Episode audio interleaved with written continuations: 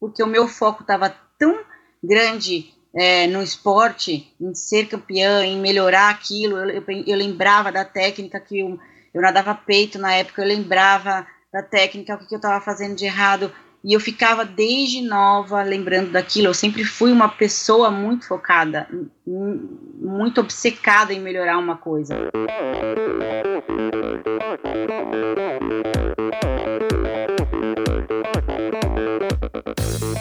Olá pessoal, aqui quem fala é Renata Falzoni. Olá, e eu sou Tim Don. Eu sou Jaque Mourão. Olá, eu sou João Paulo Diniz. Eu sou Adriana Silva. Oi, eu sou Mauro Ribeiro. E, e esse, esse é o Endorfina Podcast. Podcast. Valeu, até mais. Sou Michel Bogli e aqui no Endorfina Podcast você conhece as histórias e opiniões de triatletas, corredores, nadadores e ciclistas, profissionais e amadores Descubra quem são e o que pensam os seres humanos que vivem o esporte e são movidos à endorfina.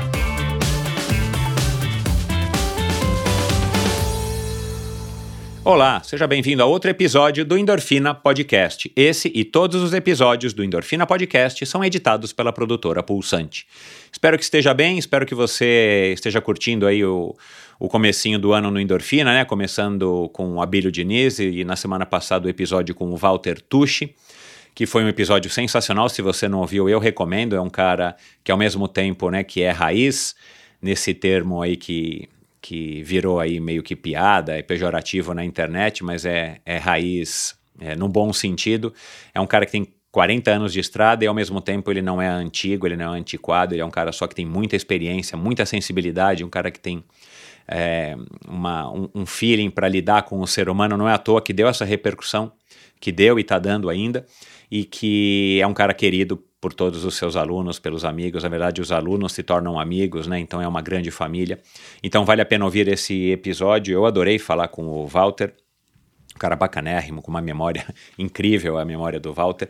E no episódio de hoje, o terceiro episódio do ano, episódio com a Bia Neres, já estava devendo algum tempo esse episódio para vocês, fazia é, tempo já que haviam me pedido e tal, e claro, né, a nós sendo do mesmo clube, embora já faz um tempão que a gente não se encontra por conta da pandemia, eu cruzo com a Bia Neres com alguma frequência, eu cruzava né, com a Bia Neres com alguma frequência lá no Clube Pinheiros, então eu, claro, sempre é, é, me lembrava de que tinha que agendar com ela, e finalmente deu certo no final do ano passado, é, em meio ainda às incertitudes da pandemia, né, e nada praticamente mudou, a não ser agora a vacina que está rolando. E claro que a gente falou muito do ano passado, a gente falou do começo da carreira dela, né, como é que ela escolheu, como é que o triatlon surgiu na vida dela, e do ano, principalmente do ano passado, como é que foi enfrentar aquele ano bizarro. É, a gente não sabia como é que ia estar 2021, a gente apenas especulou e, e, falamos, né, como é que foi essa história de treinar. Primeiro treinar achando que a prova ia acontecer, ela ia ser adiada, depois treinar é, sabendo que não ia ter mais prova, treinar sem calendário, gerar conteúdo, como é que ficou a história do patrocínio, como é que ficou a história de gerar conteúdo para os seus patrocinadores, é, de, se, de se manter relevante mesmo sem as competições, mesmo sem as vitórias. Falamos sobre é, a ansiedade que envolveu tudo isso, né? falamos sobre competitividade, falamos muito sobre família, a influência dos pais, aliás, a Bia é mãe da Bela, né? se você segue a Bia você sabe, é uma garotinha que tem quatro anos e que nasceu é, no meio do ciclo, no finalzinho do ciclo para os Jogos Olímpicos do Rio de Janeiro, que acabou sendo uma grande é, mudança e um impacto na vida da Bia e que a gente não sabia que ia ser um impacto para melhor e que ela não sabia, né, que ia ser um impacto para melhor. Falamos sobre o futuro, falamos sobre Ironman, transição de carreira, hormônios e muita coisa mais. Tenho certeza de que você vai gostar. Aliás, a Bia tem um papo muito legal, vale a pena ouvir. E aproveitando aqui que é um episódio com a Bia, um episódio com uma das melhores triatletas atletas do Brasil. Quero anunciar aqui que, a partir desse episódio, a Confederação Brasileira de Triatlon é parceira do Endorfina para os episódios com triatletas, é claro, e essa parceria tem o objetivo de fortalecer cada vez mais o triatlon, né, passar a mensagem, é, criar conexão com os triatletas novos, antigos e, e, e abrindo um parênteses aqui, para quem me acompanha desde o começo sabe que um dos meus objetivos desde o início do Endorfina é jogar luz sobre as modalidades, as modalidades de endurance e como eu fui um triatleta profissional, eu também tinha essa preocupação de retribuir para esse esporte que tanto me deu. Então, é, provocar reflexões, trazer opiniões e de alguma maneira estar tá colaborando para que o esporte se desenvolva e cresça e prospere, como a gente espera aí também das outras modalidades.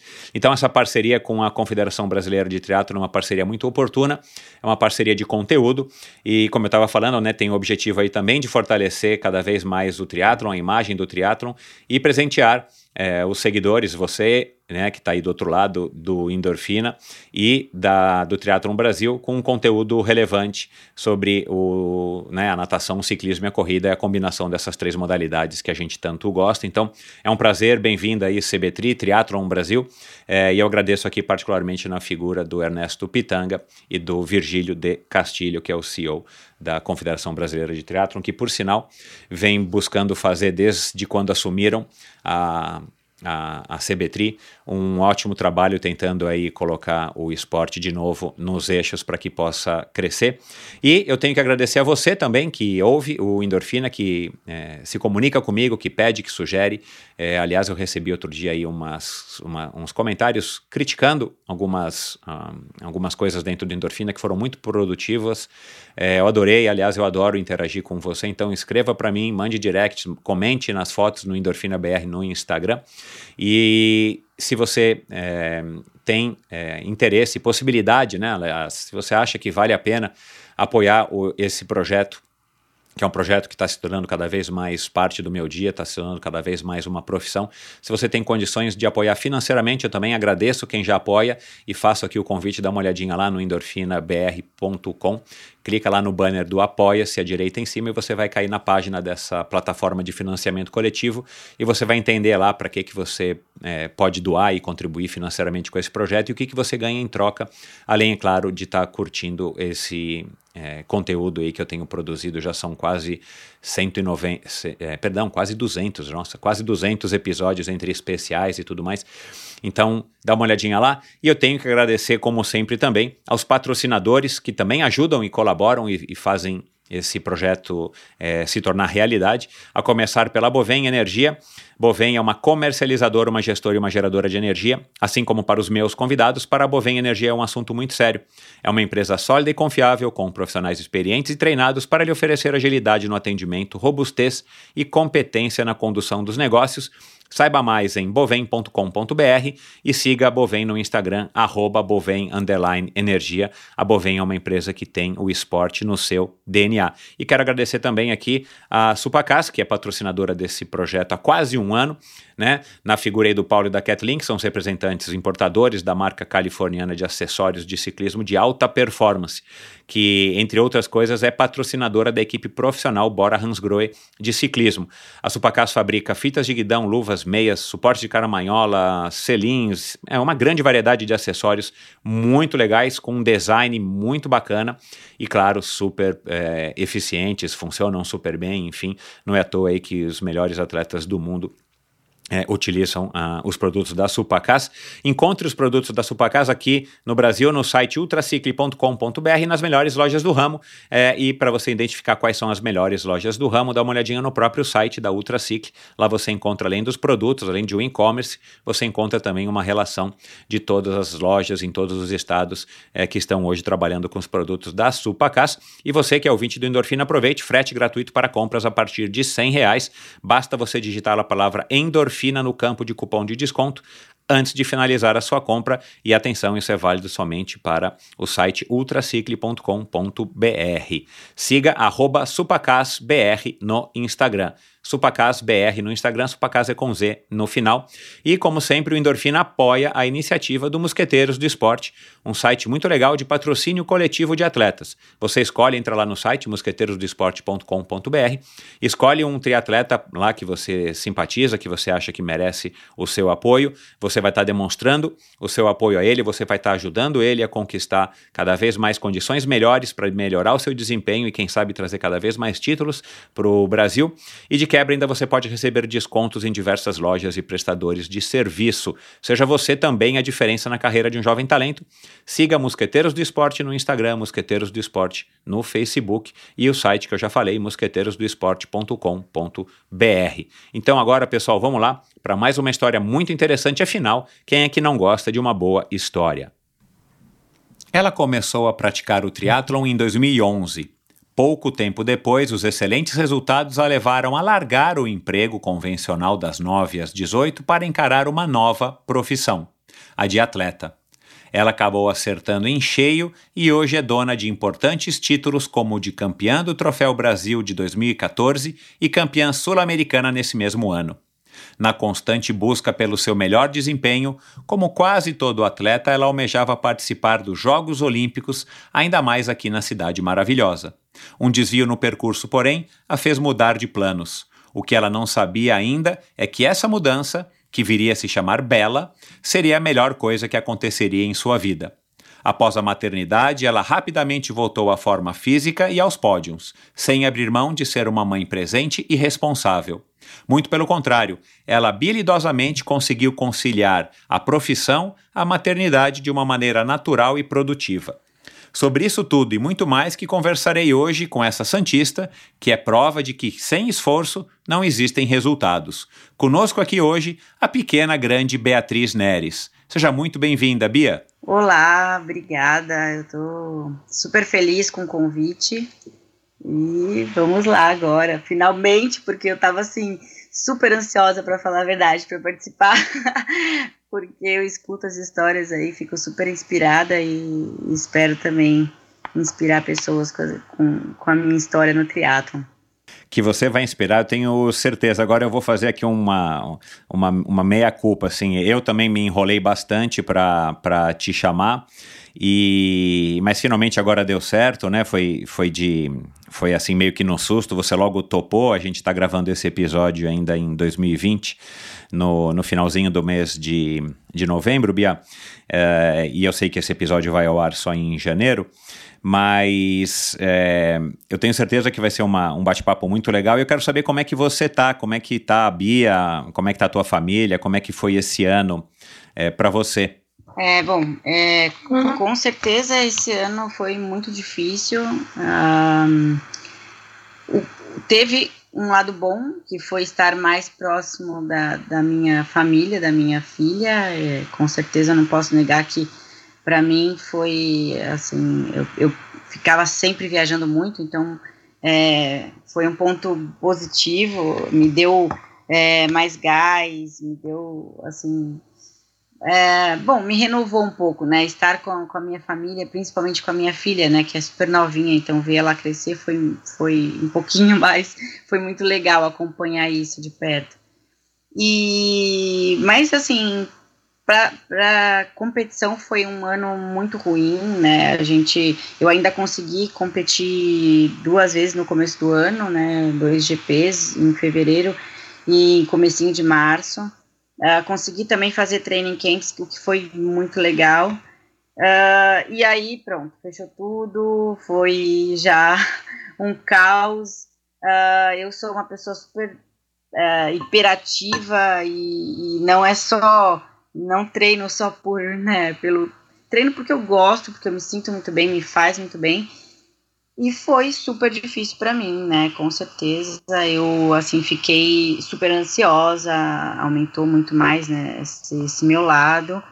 Uh, a gente fica com muitas dúvidas, né? Como, até por conta de patrocínios, né? O, nós, como atletas profissionais, a gente não tem nenhuma garantia então, isso foi um, baque, sabe? Quando aconteceu, a gente falou, nossa, e agora? E aos poucos a gente foi conversando com os patrocinadores, com as pessoas mais próximas e resolvendo a situação para que ficasse de, de uma forma boa para os dois lados. Mas, assim, no geral, foi um ano muito difícil. Você, você uh, descobriu alguma coisa a teu respeito? Você faz triatlon é, desde 2012, não é isso? Sim, eu, eu comecei em 2012 fazendo como amadora, amadora né, fiz um mundial é, como amadora na Nova Zelândia em 2012 e e profissional e aí, 2013, quando? 2013 eu entrei já para fiz campeonato brasileiro como como profissional 2014 fui a Jogos Sul-Americanos. Ah, tá. Tá.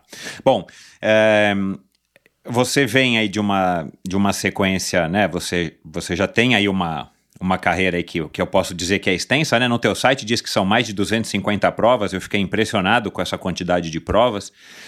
É, você descobriu alguma coisa a, a, a respeito da Bia Atleta que talvez você não tivesse tido tempo para descobrir, justamente porque você começou, logo depois de poucos meses, você, pelo, por conta dos resultados expressivos que você já teve como amadora, né? Isso eu quero falar um pouquinho daqui a pouco também. Você já entrou nesse turbilhão que eu imagino, né? E você logo começou a ter resultados super expressivos, né? Eu acho que os primeiros patrocínios também vieram de uma maneira mais rápida. Então você, a impressão que eu tenho é que você viveu esses esses últimos seis anos, cinco, né? Porque não podemos contar 2020, uma maneira muito intensa, né? Viajando muito, competindo muito, provas em tudo quanto é lugar, títulos de, de, de, de, de, de todas as maneiras, e de repente né, como todo mundo, e aí não importa se a pessoa é atleta ou não, mas de repente o, o atleta se viu sem competição, né, porque as pessoas passaram a fazer home office, é, enfim, cada um acabou se virando de uma maneira, mas o atleta não tinha mais prova, né, para fazer.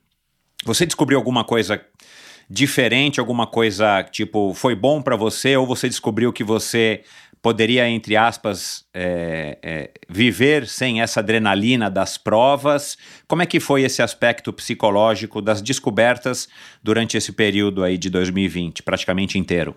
Olha, é, 2020, quando aconteceu, né, de fechar, de, de cair a ficha, né, do que estava acontecendo, eu passei por vários momentos, né, vários picos, né, uh, então eu fiquei desde muito ansiosa e aí, nossa, começar a pensar em, não, eu acho que eu vou parar o triatlon, eu cheguei a pensar porque você começa a, a não se ver mais fazendo aquilo durante um, dois, três meses, né, não tendo um objetivo, não não, não conseguindo focar. Eu sempre fui, sempre gostei de ter um foco. É, é, é difícil para mim treinar sem um, um, foco.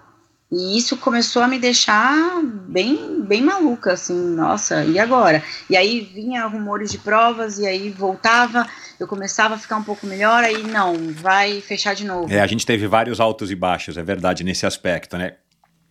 É, exato, eu, eu, acho que todo mundo, né, cada um na sua área, mas uh, foram muitos altos e baixos, muitas dúvidas, porque não tinha certeza, então quando a gente não tem certeza de nada, a gente tem muitas dúvidas, né, dúvidas de tudo. Então eu confesso que eu fui descobrindo muitas coisas, eu fui descobrindo que eu estava cansada de viajar demais, isso foi um lado que eu falei, poxa, é, eu gostei de ficar mais tempo com a minha família.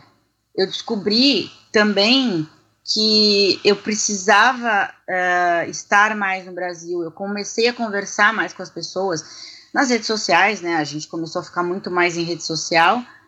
E eu comecei a conversar, a ter mais proximidade com as pessoas, né? Com, com atletas e com pessoas que praticam esporte. E eu percebi que esse lado era muito importante para mim né? E para as pessoas, essa troca era muito importante. Então, eu senti que isso me faria bem. Então, eu falei, poxa, eu não preciso. A, a Bia descobriu que não precisa fazer 15 provas no ano, sabe? Eu preciso de qualidade, eu preciso. É, me faz muito bem estar com as pessoas, trocar experiências, é, estar com a minha família. Então, por que não começar a planejar a a vida esportiva, a minha carreira dessa maneira. E isso eu descobri e foi muito legal. Se eu não parasse, se eu tivesse naquela adrenalina de vamos, era um evento outro evento, eu talvez, talvez não, com certeza não não ia é, não ia fazer, não ia ter essa atitude, né? Não ia me programar e me planejar para essa mudança que eu tive. É. Às vezes, às vezes, eu não sei se vai ser esse o o, o, a sua conclusão final, né? Até porque a gente ainda está vivendo esse processo, mas às vezes o menos é mais. Principalmente é, depois que você atinge uma certa maturidade esportiva. Até porque a gente sabe que a gente não vai conseguir manter esse pico de performance o resto da vida. Então, talvez, eu acho que. Eu conversei com o Avancini, o Henrique Avancini, é, no começo da pandemia, é, bem no auge mesmo, ali quando a gente realmente ficou travado e parece que você abrisse a porta, o Covid ia entrar e te matar. Você. Ele, desculpa, desculpa, ele falou exatamente isso. Ele falou, cara, agora é, é, pelo que eu me recordo, tá? Ele falou agora assim: eu preciso focar no que, nas minhas deficiências, eu vou tirar esse lado de ficar isolado né? É, é, é para aproveitar e poder desenvolver as competências que eu estou precisando e focar nas minhas deficiências. Eu vou. É, é, é como se fosse dar um passo para trás para que você pudesse se reagrupar. É, corrigir as suas rotas, né, do ponto de vista né, esportivo, de condicionamento físico, para depois poder seguir adiante a hora que as competições voltassem. Eu achei muito inteligente, muito sábio.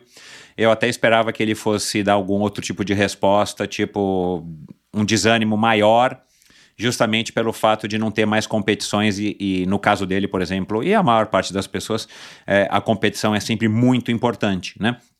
É, então eu acho que talvez o, o, a pessoa um pouco mais é, atenta e um pouco mais menos ansiosa, um pouco mais coerente, talvez consiga fazer um bom proveito disso. Inclusive agora que a gente está é, gravando, é um momento que por acaso, né, eu acompanhando as redes sociais, eu vi que o Vinícius Canhedo, que já passou por aqui, ele resolveu tirar acho que 10 dias de folga, alguma coisa assim, né? Ele, ele faz uma rede social também meio familiar, meio, prof, meio atleta, meio profissional e tal, mais ou menos como a tua. E ele falou que, acho que pela primeira vez em X anos, ele vai ficar 10 dias sem fazer nada. E claro que isso gera talvez um pouco de incerteza, de insegurança quando você está no auge da performance, mas para quem já passou por isso como eu, eu acho a coisa mais acertada do mundo, né? Que é exatamente isso que a gente está falando, dar uma pausa, é, reorganizar, focar em outras coisas, olhar melhor a tua carreira, né, administrar melhor a tua carreira olhando ela de um ponto focal diferente de quando você está nisso que você acabou de falar, viagem, prova, viagem, compromisso patrocinador, resultado, desempenho, treino, descanso, né? E de repente pode ser uma saída boa. Eu estou curioso para ver como é que vão ser os resultados de todos vocês no ano que vem é, ou no ano de 2021, né? Para quem está ouvindo esse episódio em 2021. Tomara que a gente tenha provas, tomara que quando esse episódio vá ao ar a gente já tenha um pouco mais de certeza, mas enfim, mesmo que não seja no primeiro semestre ou no segundo semestre, que seja em 2022, estou curioso para ver como é que vão ser os resultados e, e como é que vai ser o comportamento de cada um dos atletas.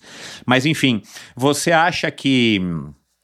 É, você acha que é, viver para um atleta profissional como você e como todos os outros que, que já passaram por aqui, todas as outras pessoas, você acha que é, é, a pandemia e o fato de não ter competições também teve que. É, teve não, mostrou um outro lado de vocês perante os seus patrocinadores? Claro, porque tem um lado que você quer competir porque você gosta, você começou é, competindo porque você amava, né, o amadorismo, e depois você passou a competir profissionalmente e a gente imagina que a pessoa não deixe de amar de fazer aquilo, né? É claro que com todas as oscilações normais. Mas você acha que de repente a pandemia serviu para mostrar para as marcas, para o público e para você mesmo é, que dá para você é, gerar retorno, conversar com os seus fãs, uh, gerar engajamento sem estar tá sempre na ponta dos cascos, sempre se expondo em competição? Sim, com certeza. Eu, eu inclusive percebi que não é isso o foco dos patrocinadores. Né? Exato. Né? Os patrocinadores, eles não. Não é que eles não, não se importam se você está em primeiro lugar, claro, eles né, ficam super felizes, mas o foco né, das marcas é venda. E gerar venda é mídia. E gerar mídia é conteúdo, é você estar tá próximo das pessoas, é você ter esse, ter esse fácil acesso. Né? Então, eu percebi que foi muito mais produtivo para algumas marcas que souberam utilizar esse momento para fazer esse tipo de engajamento, eu percebi que foi muito mais produtivo do que, na, no caso, estou falando de mim, né, assim, usar a Bia, a imagem da Bia, a Bia como marca também, que a gente não deixa de ser, é, foi muito mais produtivo usar é, é, nas mídias, é, utilizar, é, eu fiz muito, quem não fez, né, mas eu fiz muita live e, e, e, isso foi interessante, porque a gente realmente conseguiu se expor muito mais e, e, ter essa proximidade, que é uma coisa que o, o pódio, o atleta profissional, quando está só ganhando, ele está uh, muito longe das marcas. Não tem como. A gente, para estar tá, é, em primeiro lugar, para a gente estar tá sempre muito bem, a gente é antissocial, é, é inacessível. É, e tem esses dois lados, né? Eu sei porque eu já estive, é, e, já fui pódio em Copa do Mundo, eu sei como eu estava, eu sei o que eu abdiquei, né? Uh, e essa abdicação, ela não, não, foi, não foi boa para as marcas, né? É, não, não, não, não trouxe vendas, não trouxe essa proximidade. Então eu acho que para as marcas elas conseguiram até conseguiram utilizar a gente muito mais nesse período, né? Para quem ficou acessível, teve atletas que uh, não quis, uh, cada um aí teve, teve uma maneira de né, reagir, reagiu, mas assim no, no, meu caso, meu ponto de vista, eu acredito que as marcas uh, preferem um atleta que saiba lidar com esses dois lados de ter a performance, mas também ali estar presente, é, sabe, abdicar talvez de um primeiro lugar, mas para também é, ter essa troca, porque senão a gente não consegue ter essa troca. A gente tem alguns exemplos, né, aqui do Brasil e fora que, que é difícil, né, a, a, a marca conseguir utilizar 100% o atleta, né, e, e é isso, eu acho que as marcas, assim, para elas uh, não é o, a performance que realmente vai importar, né? É legal você falar isso, Bia, porque mais ou menos um ano atrás, né, em janeiro de 2020, é, se eu não me engano, foi o primeiro ou segundo episódio do ano, foi com o Reinaldo Colucci, que também demorei para conseguir gravar com ele, mas deu certo. E, e, e na época, uma declaração dele a respeito justamente de profissionalismo, patrocínio e tal, é, gerou bastante discussão, bastante polêmica entre as pessoas que me seguem, que ouvem o Endorfina, e teve gente até de fora que acabou é, depois opinando e tudo mais. Um, ele, ele, foi, ele foi bem crítico com relação aos tais blogueiros, ou, né, blogueiro talvez já seja uma palavra que a gente já está inferindo que é uma pessoa é, de uma maneira negativa, né? Os influenciadores digitais é, puramente é, influenciadores, não são atletas de performance. Muitos até têm alguma performance, mas não são profissionais. Um, é, e aí agora a gente terminou o ano é, com o episódio da com o episódio da, Valerie, da Valéria Mello, que é uma mulher de quase 40 anos, que tem resultados super expressivos, mas é nitidamente uma mulher amadora, ela nunca se achou profissional, ela quer ser a melhor das amadoras e ela é uma mulher que né, disse aqui para mim que vive já da, da, da blogueiragem. Ela vive de vender produto para as marcas que patrocinam o, o canal dela, o Tênis Certo, o, o Instagram e tudo mais. É, e agora você acabou de falar uma coisa que é bacana, porque. É, e me veio à cabeça aqui, eu quero te fazer a pergunta. Você acha que muitos atletas profissionais, de qualquer modalidade, é, é, podem ter mudado um pouco de opinião a respeito dos influenciadores, no que diz sentido a, a exatamente essa rivalidade. Por que, que né, uma marca né, patrocina um atleta profissional e por que, que uma marca patrocina um atleta amador, mas que tem milhares de seguidores e que o cara de alguma maneira acaba vendendo e gerando esse conteúdo que você falou? Será que pode ter acontecido nesse período de pandemia uma, uma, uma, um meio que um começo de um, de um entendimento dos atletas profissionais para com os influenciadores, de, de saber que dá para gerar conteúdo? É, e viver um pouquinho menos preocupado com o resultado e talvez mais com essa nova profissão, né, de, de gerar conteúdo pelas redes sociais? Uh, eu super entendo, Reinaldo. Eu acho que isso é muito perfil, uh, perfil de cada pessoa. Uh, eu acredito que o atleta profissional ele não tem que ser um, um blogueiro, um influenciador digital. Ele tem que ser uma pessoa que faça uma influência no esporte e de uma maneira natural, uma maneira orgânica. E, e eu, assim, é, eu tenho um pouco de facilidade por isso, com isso eu gosto, né? Você é formado é, em marketing, acabei de né? Me formar. Exatamente, acabei de me formar em marketing, é, então assim, eu, eu sempre gostei da área de comunicação, aliás, eu estava fazendo publicidade e propaganda quando eu parei de ser amadora para ser profissional, e aí depois eu voltei e, e, e voltei a fazer, fazer marketing, então eu sempre gostei dessa área de comunicação, então para mim já fica muito mais natural, muito mais fácil, eu não acho que todo atleta profissional tem que fazer algum tipo de, de, de comunicação para vender, para se vender. Eu acho que realmente tem que ser um perfil. Por exemplo, eu acho que o Reinaldo nunca vai ter um perfil para fazer é, um tipo, algum tipo de venda orgânica. Não, eu não sinto isso dele. Se ele tiver que trabalhar isso, ele vai ter que gastar muita energia e ele vai perder muito mais né, no, no, que ele é realmente, no que ele tem de dom, no dom dele. No, então, eu acho que isso tem que ser, é, a marca tem que saber uh, aonde ela pode aonde ela pode fugir a palavra.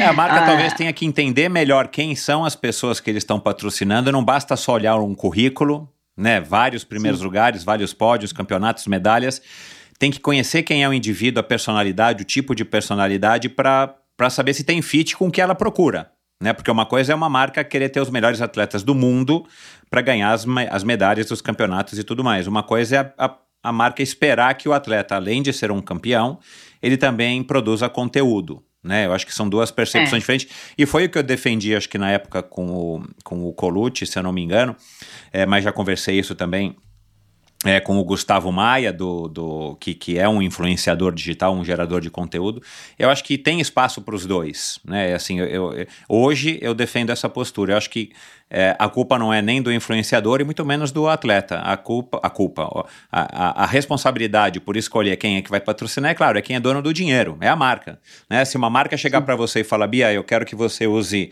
né, você é patrocinada pela On Running, não é? A On Running uhum. chega para você e fala assim, olha, Bia, eu quero te patrocinar porque você é uma super corredora, eu quero que você me dê feedback dos produtos, eu quero que você use os produtos e pronto. Né? É, ela pode chegar para você e, e, querer que você não necessariamente ven, vença mas ela pode querer que você vá nas feiras, que você vá fazer é, palestras, que você vá fazer foto, sessões de fotos e tal. Aí você fala, bom, aí é você que vai ter que decidir se é isso que você quer, né? Você vai acabar sendo prejudicada do ponto de vista do seu tempo para dedicação ao treinamento e eventualmente você vai ter que ficar fazendo muito mais compromissos para o patrocinador, né? Uh, então eu acho que depende muito da marca, eu acho que depende muito do perfil, como você disse, do atleta, mas eu acho que talvez, agora refletindo depois dessa nossa conversa, talvez tenha sido um momento também de aprendizado para é, os atletas que, eventualmente, isso que você disse, as marcas talvez não estejam tão interessadas que você seja tão campeã, né? Então talvez você não precisasse, entre aspas, treinar tanto para ter tanto desempenho e eventualmente se você encontrar um meio termo de treinar, né, um pouquinho menos aqui, né, entre aspas, e, e conseguir gerar o que você precisa gerar para os patrocinadores, você consegue manter o teu esporte, que é o que você ama fazer, e consegue viver dele, né? Porque uma coisa é você amar o esporte mas não ganhar um centavo por aquilo, tem uma hora que a vida não é um conto de fadas, né? É, e assim, o que, o que eu sinto, essa mágoa que os atletas profissionais têm, e eu entendo, uh, é que o valor oferecido é desproporcional. É. é. é, isso que pega mais. Então, assim, se eu vou fazer um post para uma marca, é, é, tanto que eu recebo, perto do que a, a digital influencer vai oferecer, vai, vai fazer, é, vai ganhar, é, nossa, é um absurdo a diferença, assim, eu falo porque eu já, eu sei, eu conheço, né, é, é, blogueiras e já conversei com elas sobre valores, e eu falo, gente, isso realmente é, é muito desproporcional, mas muito também porque o atleta profissional foi aceitando isso, então, é, a partir do é. momento que um aceita, a gente vai ficar sempre, sempre é, com, com um valor baixo, não, mas a fulana aceita, o fulano aceita, então, assim, é, tem os dois lados, tem espaço para todo mundo, mas eu acho que cada um também tem que saber, assim, do que pode ou não, das suas limitações. Poxa, eu não posso oferecer é, tantos mil likes, visualizações, e, poxa, e também não é isso que eu quero. Mas eu tenho um público aqui assertivo, eu tenho um público que eu sei que se eu for conversar, eu vou, poxa, eu vou vender de uma certa forma o seu produto.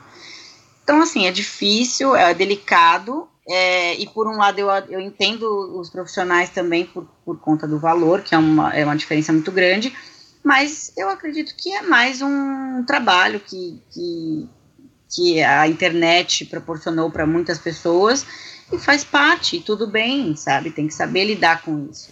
Agora, para a gente também não se estender muito nesse assunto, você acha que um, hoje em dia um atleta é, profissional ele tem que incluir isso no pacote dele, é, e isso que eu digo, incluir é, é esse trabalho aí, por exemplo, né? A gente também, se não me engano, foi 2020, né? Que eu gravei. É, foi 2020 que eu gravei com o Vinhal, porque ele estava isolado lá na Espanha. O Vinhal é um atleta que é um exemplo disso, né? Ele é um atleta muito bom, que tem um engajamento, que vende muito bem. Ele, ele é um cara super simpático, aquele sorriso dele, né? É, um, é uma coisa que cativa. Então, assim é, é, é, eu, eu acho, na minha leitura, que ele tem o melhor dos mundos, né? Assim, se eu fosse uma marca patrocinadora e tivesse interesse no triatlon, era uma, é, um, é, uma, é uma pessoa que com certeza eu gostaria de conversar para representar a minha marca, porque eu acho que ele faz um pouco desse pacote misturado. É, minha opinião, eu acho que sim. Os atletas hoje para é aquela história, né? Você não é você é bem mais nova do que eu, mas antigamente se você colocasse no teu currículo que você falasse inglês, você tinha uma vantagem competitiva enorme perante as pessoas que estavam procurando emprego, né? Hoje em dia falar inglês, meu, se você não fala inglês, você nem manda nada porque você não vai ter chance. Você tem que falar agora uma outra língua além do inglês, né? É, a gente colocava no, no, no, currículo que a gente sabia usar Excel, meu. Se você não se você não souber usar Excel, você não está no mercado de trabalho. É, você acha que hoje em dia, para ter esse diferencial é, e conseguir sobreviver sendo um atleta de ponta, é, é imprescindível que você coloque, coloque, que você tenha essas habilidades maiores ou menores, mas que você saiba conversar com o público também através de redes sociais, ou você acha que ainda há espaço é, pelo que você sente até, né, já que você está no mercado, você conhece tantos atletas profissionais, as marcas ainda estão olhando para alguns atletas eventualmente porque eles são simplesmente os melhores? Eu acho que se você for campeão olímpico, ok. é verdade, é. Uh, não tem muito para onde fugir. A internet chegou fazendo com que o mundo ficasse muito mais conectado, muito mais virtual.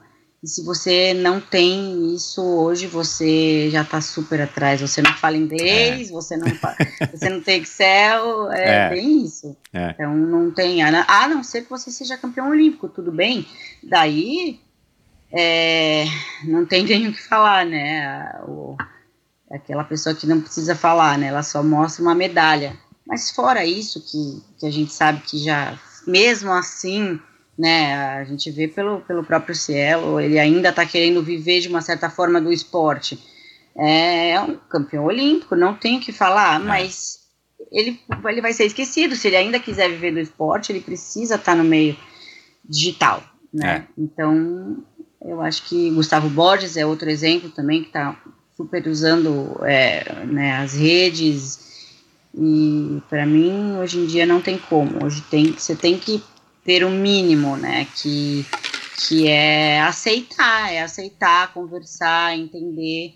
Ou então você realmente ser o melhor do mundo. Uhum. Ô Bia, vamos deixar um pouco esse assunto. É, o que, que você acha que te fez uma atleta tão boa? Assim, qual que é o grande diferencial? É, pelo que eu entendi, pelo que eu pesquisei aqui, você começou a nadar menininha ainda, né? Depois fez várias outras modalidades. Você não ficou competindo natação até os 15 anos, depois foi né, correr e, e se tornou uma triatleta. Num dos vídeos que eu vi teu, você até falou que fez um pouco de hipismo e tudo mais. É, e de repente você ganha uma bicicleta de presente, é, que é um presente, uma bicicleta de competição, pelo que eu entendi, foi? É, Foi. é um presente bem diferente de se ganhar.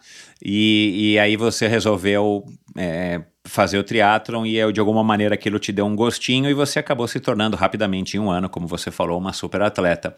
É, qual que é o grande diferencial? O que, que você tem que, que, que você acha que fez essa diferença para que você tivesse logo é, essa carreira meteórica, assim, de, de amadora para profissional e, e, e, se sustentando como profissional na, no topo da, da cadeia até hoje? Uh, meus pais, meus pais são, são os culpados, né? São as Mas porque eles te educaram de alguma maneira ou é, é, é, herança genética? Teu pai era campeão olímpico, foi campeão olímpico, o quê? meu pai sempre, meu pai jogou bola, né? Ele, ele foi jogador de, de futebol, né? Da portuguesa, série, sei lá o que, mas uhum. ele sempre teve isso no esporte. Uh, minha mãe também jogou o Campeonato Brasileiro, fazia handball, então assim, eu sempre tive pais que estiveram, é, tiveram contato com esse universo de ser atleta. E isso para mim fez muita diferença, porque eu mesmo não sabendo que eu seria uma atleta, eu participei desde os meus quatro anos de muitos esportes. Isso é uma coisa que acontece é, lá fora. Né? Eu não fi, é, eu não só nadei, que nem, né? Vou colocar meu filho na natação. E ele nadou dos quatro, assim, enjoou e acabou. Não, eu, eu fiz balé, eu fiz hipismo, eu fiz futsal, eu fiz muitos esportes. Eu levei a sério muitos esportes, né? Porque eu sempre eu fiz jiu-jitsu para ter uma ideia do que do que o meu pai fazia. Ele, fazia, ele fez com que eu tivesse contato com muitos outros esportes, né? Então, isso torna uma criança com habilidades é, e também é, prepara, né? Porque eu nunca parei de fazer um esporte, eu nunca fui sedentária, eu nunca tive um período sedentário. Então, isso, isso é super importante. Eu não me tornei uma atleta do nada, sabe? Desde os meus quatro anos, eu sempre fui envolvida em esporte. E eu sempre gostei de competir. O lado competitivo sempre, sempre estava dentro de mim. Então, todo esporte que eu entrava, não tinha jeito, eu já estava querendo competir. Quando eu via, eu já tava, eu sempre levei super a sério. Eu sempre gostei, como eu falei no início, eu gosto de ter um foco. Isso é desde criança. É, eu, por vezes, eu perdia outras coisas, né? Às vezes até na escola perdia porque o meu foco estava tão grande é, no esporte, em ser campeã, em melhorar aquilo. Eu, eu, eu lembrava da técnica que eu, eu nadava peito na época, eu lembrava da técnica, o que, que eu estava fazendo de errado. E eu ficava desde nova lembrando daquilo. Eu sempre fui uma pessoa muito focada, muito obcecada em melhorar uma coisa. E, e foi bom ter passado por vários esportes, porque abriu um pouco a minha cabeça, né? Eu não fiquei só um, poxa, tem que melhorar aquilo. E, então, não foi do nada, é, foi uma construção. É, meus pais sempre me incentivaram muito e também sempre me deixaram livres para, poxa, eu, eu, lembro que eu cheguei novinha na natação, eu era menor de todos, eu era, sempre fui baixinha e magrela, eu era muito magrela quando eu nadava. E aí o que acontece? As meninas começam a menstruar, começam a mudar de corpo, 12, 13 anos, e eu nada, porque eu fui menstruar com 15 anos. Então, é, eu virei pro meu pai e falei, pai, eu não quero mais nadar. Ele falou, por quê? Eu falei, eu só tô perdendo, realmente, eu não tinha hormônio no meu corpo. Claro, essa era uma menina, né, já era competindo contra mulheres. Exatamente, então, é, assim, tinha esse lado competitivo, e também meus pais sempre me deram muita liberdade de tudo bem, filha, não tem problema, o que, que você quer fazer, a gente muda. E fui pripismo, sabe? E fui fazer outros, depois futsal, que, meu, nada a ver mas muito legal, porque isso construiu, de uma certa forma, tanto fisicamente a minha estrutura, né, uh, quanto também esse, esse, lado de saber lidar com mudanças, é, ter a cabeça muito forte, uh, saber ver uma saída para tudo, uh, isso na competição para mim é, me ajudou muito, né, como atleta. A gente precisa saber lidar com, com mudança, né? E, então foi isso. É, quando eu entrei para o triatlon, já foi muito mais fácil, porque eu já tinha toda essa bagagem, né? Desde nova, né?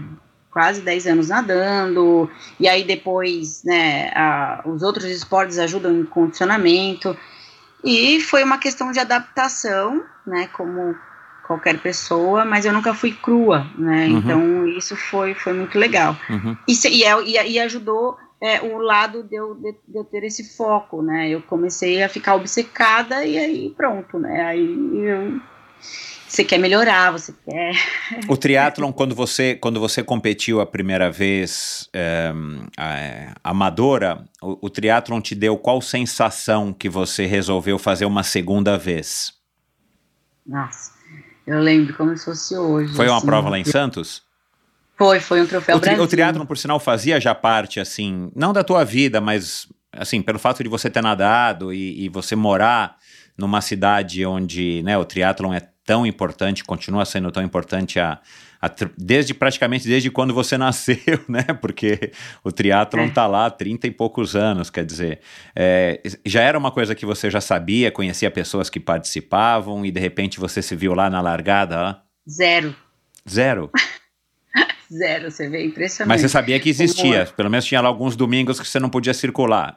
É, é tinha assim, é, é, que normalmente do, do, todo domingo eu tava na, na praia com os meus pais, a gente uhum. ficava sempre na praia, muito louco. Então assim, eu sempre tava indo pro Guarujá, que era um lado para onde eu já morava, então eu nem chegava aí pro ah, lado tá. da onde eram as competições. Uhum. Eu de verdade nunca presenciei um uhum. teatro, foi, foi muito louco para mim, foi tudo muito novo eu não sabia, eu não tinha nenhuma. Tanto é que meus pa... meu pai começou a correr mais velho, né? E aí foi tudo sendo uma descoberta, sabe? Nossa, as pessoas. É, a... Pô, eu conheço, a minha filha tá fazendo triatlo e aí o amigo dele era corredor, o pai, sabe? Começou a todo mundo se conhecer depois de velho, sabe? Foi uhum. engraçado, porque o esporte, o triatlo acabou, meu, unindo aí muita, muita gente, assim, que, que a gente não conhecia em Santos. E, mas assim, eu não, não tinha contato com o esporte. E a minha sensação da primeira vez que eu fiz a prova foi muito louco, porque primeiro que eu estava na minha cidade, pô, fazendo uma prova de triatlon, que eu falei, cara, muito legal. Então minha família inteira foi me assistir, foi, uma, foi muito legal. Segundo que assim, é, é uma prova que você não sabe o que está acontecendo no começo, principalmente assim, então eu não sabia se eu estava é, ganhando, se eu estava perdendo, eu quem eu estava passando, se era da minha categoria, eu não Isso, sa é. É, sabia nada. Isso é muito legal, porque se, eu sou muito competitiva, então eu só queria passar, eu só queria passar, eu só queria passar, e eu conseguia passar, e eu era passada, e aí eu ia atrás, sabe, assim, foi, foi uma sensação muito boa, eu fiquei felizaça de fazer a prova, eu errei um monte de coisa, quase caí na bike, assim, tudo de errado que qualquer pessoa que está começando faz, que toda pessoa, aliás, que está começando faz, eu fiz. E fiquei com muita vontade de é, fazer o correto, então eu busquei, poxa, eu quero melhorar, eu errei isso, eu errei aquilo, porque é tanta coisa, né, ainda mais quando você começa, é transição, é, põe o capacete, põe a sapatilha e esquece a sapatilha e vai correndo com a sapatilha e é, cai a sapatilha, nossa, acontece de tudo. E foi muito legal. A sensação foi, poxa, quero fazer de novo. É o melhor esporte do mundo. Por que, que eu não fiz isso antes? Assim, foi que tipo legal, isso. que legal. Quando você cruzou a linha de chegada, você não se sentiu é, muito, muito cansada ao ponto de de repente até ficar um pouco assustada. Nossa, isso aqui acho que é muito, é muito. Você não, você não teve essa sensação de, de surpresa, né? De ter tipo completado um short, né, que deve ter sido o que você fez, é, em uma hora e alguma coisa, e, e, achar que de repente aquilo foi muito intenso e talvez fosse demais para você? Você achou que daria para você fazer outras? Não, eu não, não eu, eu tava tão feliz, eu lembro que eu cheguei sorrindo, eu tenho a foto até hoje, né, eu tava muito feliz, então eu cheguei curtindo, sabe, então não tive essa sensação de super cansaço, exaustão, mesmo é, apesar de estar competindo, além de estar ali na, naquela adrenalina, sabe, foi, foi uma sensação tão boa que é, não, não, eu só lembro de eu sorrindo, eu chegando, eu abraçando meus pais, sabe, foi, foi muito legal, foi, legal, foi emocionante a primeira vez. É, e você já falou aqui algumas vezes, né, que você é competitiva e você já falou mais vezes ainda que você é ansiosa. À, medida que você. Aí você, você o quê? Participou do circuito inteiro de Santos? Já chegou a se informar pela internet e foi atrás de outras provas aqui em São Paulo, eu não sei, em algum outro lugar? Ou você só ficou em Santos nesse, nesses primeiros meses ou ano? Ah, eu comecei a, a procurar provas, né? E também as pessoas começaram porque o que é legal do triatlon é isso, você é uma comunidade, né? As pessoas elas começam a te ajudar e elas começam a te influenciar, e desde o que você compra, da onde você vai, a loja, a bicicleta e as provas. Então eu lembro que eu comecei a pesquisar e eu fiz diversas provas. Eu fiz a, a do Santa Cecília, que, era em São, que é em São Vicente, nem sei se tem ainda. Uh, e depois eu fui para as etapas do Rio. Eu fiz o circuito todo do Troféu Brasil. Depois cheguei, né? E ah, eu nossa, eu fiz tanta provinha porque eu realmente gostei, gostava de competir. Para mim também era um treino, então acabava que unia ali o útil ao agradável, porque é perto da minha família, claro, as provas ali, o Troféu Brasil tinha muitas etapas. E aí tinha no Guarujá também. Eu, eu pesquisava as provas e eu fiz várias, assim, várias. E foi aí que eu fui ganhando experiência também. E as pessoas, né? As pessoas vão ajudando, vão conversando, e aí a gente vai começando é, a se envolver e tudo vai acontecendo assim. É bem, foi bem legal. E então, e, e, você sendo uma pessoa competitiva e, e, e, ansiosa, como você falou, você, à medida que você foi melhorando o teu desempenho e, eventualmente, né, você viu que né, você estava fazendo faculdade ainda, você eventualmente vislumbrou que teria uma oportunidade de você se profissionalizar. Eu queria que você falasse um pouco disso, mas é, você chegou aí atrás, né, na hora que, que surgiu essa oportunidade ou esse pensamento, eu quero que você conte aqui. Você chegou a ir atrás das, é, de saber quem eram as meninas, para saber se você de fato poderia. É, porque uma coisa é você estar tá competindo há um ano, amadoristicamente, né, o ano de estreia e, e, e, e não conhecer, tá conhecendo o esporte.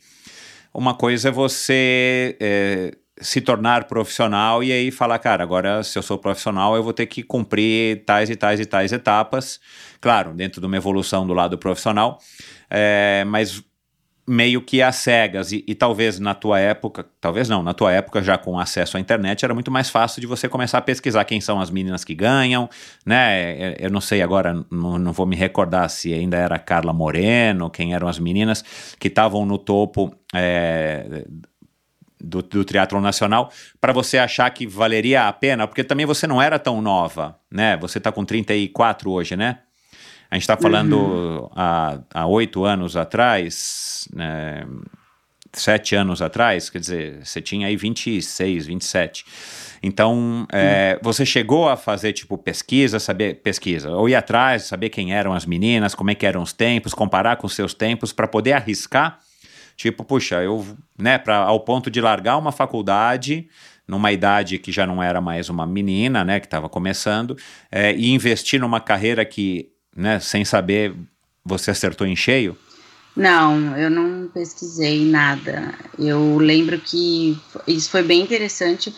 É uma característica minha. Eu acho que quando a gente, quando eu sinto que eu tenho alguma coisa que eu quero fazer, que eu me vejo capaz, que eu gosto, eu acho que principalmente é gostar. Uhum. É, claro que tem que ter uma noção, né? A gente também não pode ser. Uma, é, tem, tem que ter, tudo tem que ter uma noção, um estudo, um básico, mas eu lembro que, que não, eu não, eu não pesquisava a tempo, né, eu não pesquisava as meninas, é, eu ia atrás do que eu gostava. Então, assim, poxa, aquela prova eu gosto, o lugar é legal, as pessoas também, eu vou para aquela prova. E foi tudo acontecendo muito naturalmente. Eu não fui atrás também de patrocínio, foi ao contrário, sabe? Não era minha ideia me é, profissionalizar, na verdade. Eu falo que o esporte veio, o esporte profissional veio até mim, não fui eu que fui em busca uhum. disso, sabe? E foi muito louco, porque foi uma escolha. Uh, e assim, não, não foi difícil, porque uh, quando você tem apoio das pessoas, dos seus pais principalmente, porque isso faz a família né, faz muita diferença nesse momento. Fica mais fácil, né? E eu tive esse apoio. Eu acho que até por conta de frustrações deles, porque a gente não tem cultura no esporte no, no Brasil. E tá longe de ter, muito longe. Tanto é que não é o que eu quero que minha filha seja. Eu não quero que minha filha seja atleta profissional.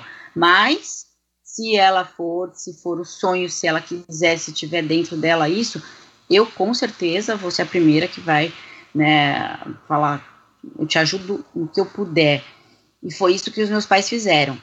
É, então, o esporte veio até mim. Então, que, como eu levei isso? Poxa, é, vou fazer o meu melhor. vou dar o meu melhor e vou curtir esse período. A faculdade, as coisas, as coisas a gente corre atrás, sabe? Eu já tinha feito faculdade antes também, né? Eu fiz, fiz o Nesp, né? Eu entrei em isotecnia na Unesp. Então, é, eu já eu sabia que a, que a, carre, a carreira, quando a gente tem ali um dom, a gente faz as coisas, gente, as coisas acontecem. Eu, eu, penso assim sempre, sabe? Quando você faz, gosta do que você faz, as coisas vão acontecendo naturalmente. E eu falei, poxa, eu quero fazer isso. Eu sinto que se eu não fizer, depois eu vou ficar pensando, poxa, porque eu não fiz? Eu não quero ficar com isso. Vou, eu vou tentar agora. Então, sabe, foi muito legal, Michel, porque foi natural, sabe? Foi, eu fui treinando, foi acontecendo. Eu não ficava nessa neura, não pensava quem que era, quem que era a minha rival, quem não era. Eu pensava em mim, em melhorar, se eu estava gostando do processo, uh, se as pessoas ali, uh, se o meio que eu estava convivendo, se tinha uma energia boa. E isso, para mim, foi acontecendo de uma maneira muito positiva. E foi por isso que eu me tornei atleta profissional é, tive que fazer escolhas, né? Porque chegou um momento de patrocínios e, de tempo, de trabalho. Eu trabalhava numa agência na época, então, poxa, o que, que eu vou fazer? Não dá mais para continuar trabalhando porque eu estou treinando de madrugada. Eu fazia exatamente o que todo mundo faz. Eu treinava de madrugada, eu saía, ia para o trabalho, a hora do almoço eu nadava, voltava para o trabalho, à noite eu ia correr. Então era uma rotina muito pesada e começou a ficar super pesado. Eu tinha resultados, mas é, começou a haver cobranças dos meus resultados por minha parte, uma cobrança natural, sabe? Poxa, quero melhorar, mas já não estava dormindo direito, já não estava comendo direito. Então foi natural. Eu fiz essa escolha, os patrocínios vieram, as pessoas uh, que, que me ajudaram a ingressar no esporte também, né? Uh, apareceram e foi assim, o esporte, eu falo que o esporte me escolheu, sabe? Uhum. Eu não lembro quem que já falou isso aqui também, achei uma, uma frase interessante. Você, você nesse, nesse período aí de 2013 até agora, 2020, você acha que o triatlon melhorou para vocês profissionais, né? O esporte como um todo, ele está caminhando, ele está evoluindo. É, qual que é a sua opinião a respeito, né? Você acabou de falar que se a Bela quiser ser uma atleta, você não gostaria que ela fosse, né? E não necessariamente de triatlon. É, mas é, o que, que assim, qual que é a tua opinião a respeito? Por que, que, por exemplo, você não queria que a Bela fosse uma atleta profissional? E como é que você avalia o triatlon brasileiro nesses últimos seis, sete anos, desde que você começou a, a, a, como profissional? Olha, viver do esporte uh, tem, tem todos, tem os o lado bom e o lado ruim, como qualquer profissão, mas o que é difícil é porque a gente não tem essa cultura aqui. As pessoas, elas não. Eu, eu falo que eu sou atleta, e aí me perguntam, tá, e qual é a sua profissão? Não existe a profissão é atleta. É. São, é muito chato, as pessoas não entendem isso, as pessoas não entendem que é normal eu treinar. E muitas ainda acham que, poxa, que vida boa treinar. N não é vida boa, é uma vida de, de quem escolheu fazer o melhor, do mesmo jeito que a, do mesmo jeito que você escolheu ficar né, no, no escritório, cada um fez uma escolha e tem os dois lados, o lado de treinar, que não é não é sempre prazeroso, né? Pelo contrário, a gente tem muito mais dores e dificuldades do que os momentos de prazer, né? Os momentos, eu falo que o meu prazer é competir. Eu me divirto e curto o esporte muito mais quando eu estou competindo do que quando eu estou treinando, porque o treino acaba sendo é, uma obrigação super dura, uma coisa com uma cobrança maior. E normal, isso tem em todo o trabalho. Mas eu, o brasileiro não entende isso, ele não tem essa cultura. E fica difícil até conversar com algumas marcas, né? Então, as marcas também não tem. Não é que as marcas não tenham. O brasileiro, quem está por trás das marcas são as pessoas. Então, é a mesma cabeça no final das contas. Então, a gente tem essa barreira, essa dificuldade. E eu sinto que o esporte não teve uma evolução para os atletas profissionais, claro. Não sinto que teve. Eu acho que Uh, As coisas não estão melhorando. Não, no meu ponto de vista, não. Eu, eu acho que, assim, claro, você consegue viver do esporte, você tem que ter um talento, você tem que ter, tem que trabalhar duro, você tem que, tem que buscar sempre o seu melhor, como qualquer outra profissão. Mas, assim, é sempre muito mais sofrido do que, uh, do que as glórias quando você tem, do que as vitórias quando você consegue conquistar. Então eu acho isso por um, por um lado ruim, sabe? Eu, eu, assim, na minha carreira tudo aconteceu, graças a Deus, tudo ótimo, eu tive ótimos resultados, conquistei a maioria da, da, das coisas que eu queria, mas é, eu sinto esse preconceito, eu sinto é, isso, é, toda a dificuldade quando eu tenho uma marca nova, então isso acontece no meu dia a dia, sabe? É, então eu não sinto que melhorou, né? Eu sinto que o esporte cresceu, o triatlon cresceu, as provas estão mais conhecidas, as pessoas estão reconhecendo muito mais o triatlon, isso é ótimo. Mas é, viver do esporte, né, ser atleta profissional, é super difícil. E, e, é esse um dos motivos que, que eu penso na minha filha, sabe? Eu não acho, não, eu não acho que vai melhorar daqui a, a 15 anos, sabe? Que é o período que ela vai estar tá aí pronta para para competir. Eu não sinto isso. Uhum. Então, é, é, essa a minha, a minha sensação. Se você, se você pudesse, se você pudesse dar um conselho para você mesma ali em 2012, 2013, quando você estava pensando em se profissionalizar, você daria um conselho de não se profissionalizar e continuar na faculdade e eventualmente continuar praticando triatlon, delícia, sem essa obrigação? Ah, não. Então, no meu caso, como eu falei, eu tive bons resultados, eu colhi muita coisa, muita coisa legal para minha vida como pessoa e, e, e até a minha família. Minha família veio do esporte, eu conheci o meu marido no esporte. Então, no meu caso, é, deu certo, mas a, ainda, como eu vivo disso, sabe? Eu sinto isso todos os dias, ainda mais quando você tem um filho depois, sabe? Fica muito mais difícil, porque não é só você. Então eu, eu sinto isso muito mais hoje, depois que eu tive a Bela, do que quando era só eu, digamos é. assim, vai. Eu não, me eu não me arrependo nem um pouco, eu, eu faria igual tudo que eu fiz. Mas é, eu acho que eu tô falando esse discurso aqui porque depois que você tem filho, é difícil, né? As coisas, a, a sua cabeça muda completamente, muda sabe? Completamente. E eu acho que eu acho que tá até por isso que eu tô falando isso. Mas é, é isso. E eu fico pensando muito nela, sabe? Do mesmo jeito que meus pais também me falam, meus pais me falam isso. Bia, eu aceitei, mas eu fiquei de cabelo em pé.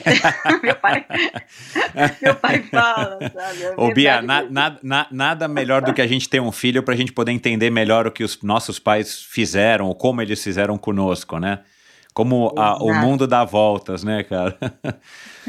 Exatamente. Ô, Bia, como é que você, você nas tuas redes sociais, no teu Instagram, né, assim, eu sou um cara só de Instagram, mas no teu Instagram, vira e mexe, aparece a Bela lá, alguns textos que você faz e tal, você menciona muito esse teu lado maternal, né?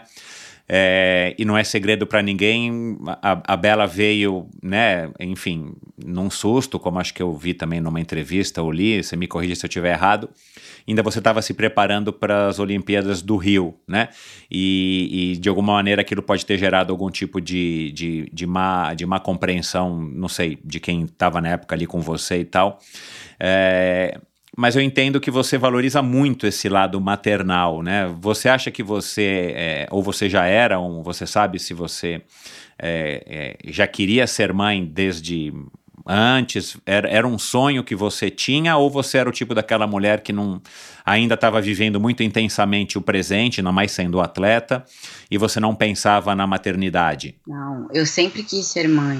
Ah. Sempre, desde nova eu sempre pensava em em família, em filhos. Eu sou filha única, então eu, eu sempre falei, não, quando eu quando eu for mais velha, eu quero ter três filhos. Basta ter um, você não quer mais. Né?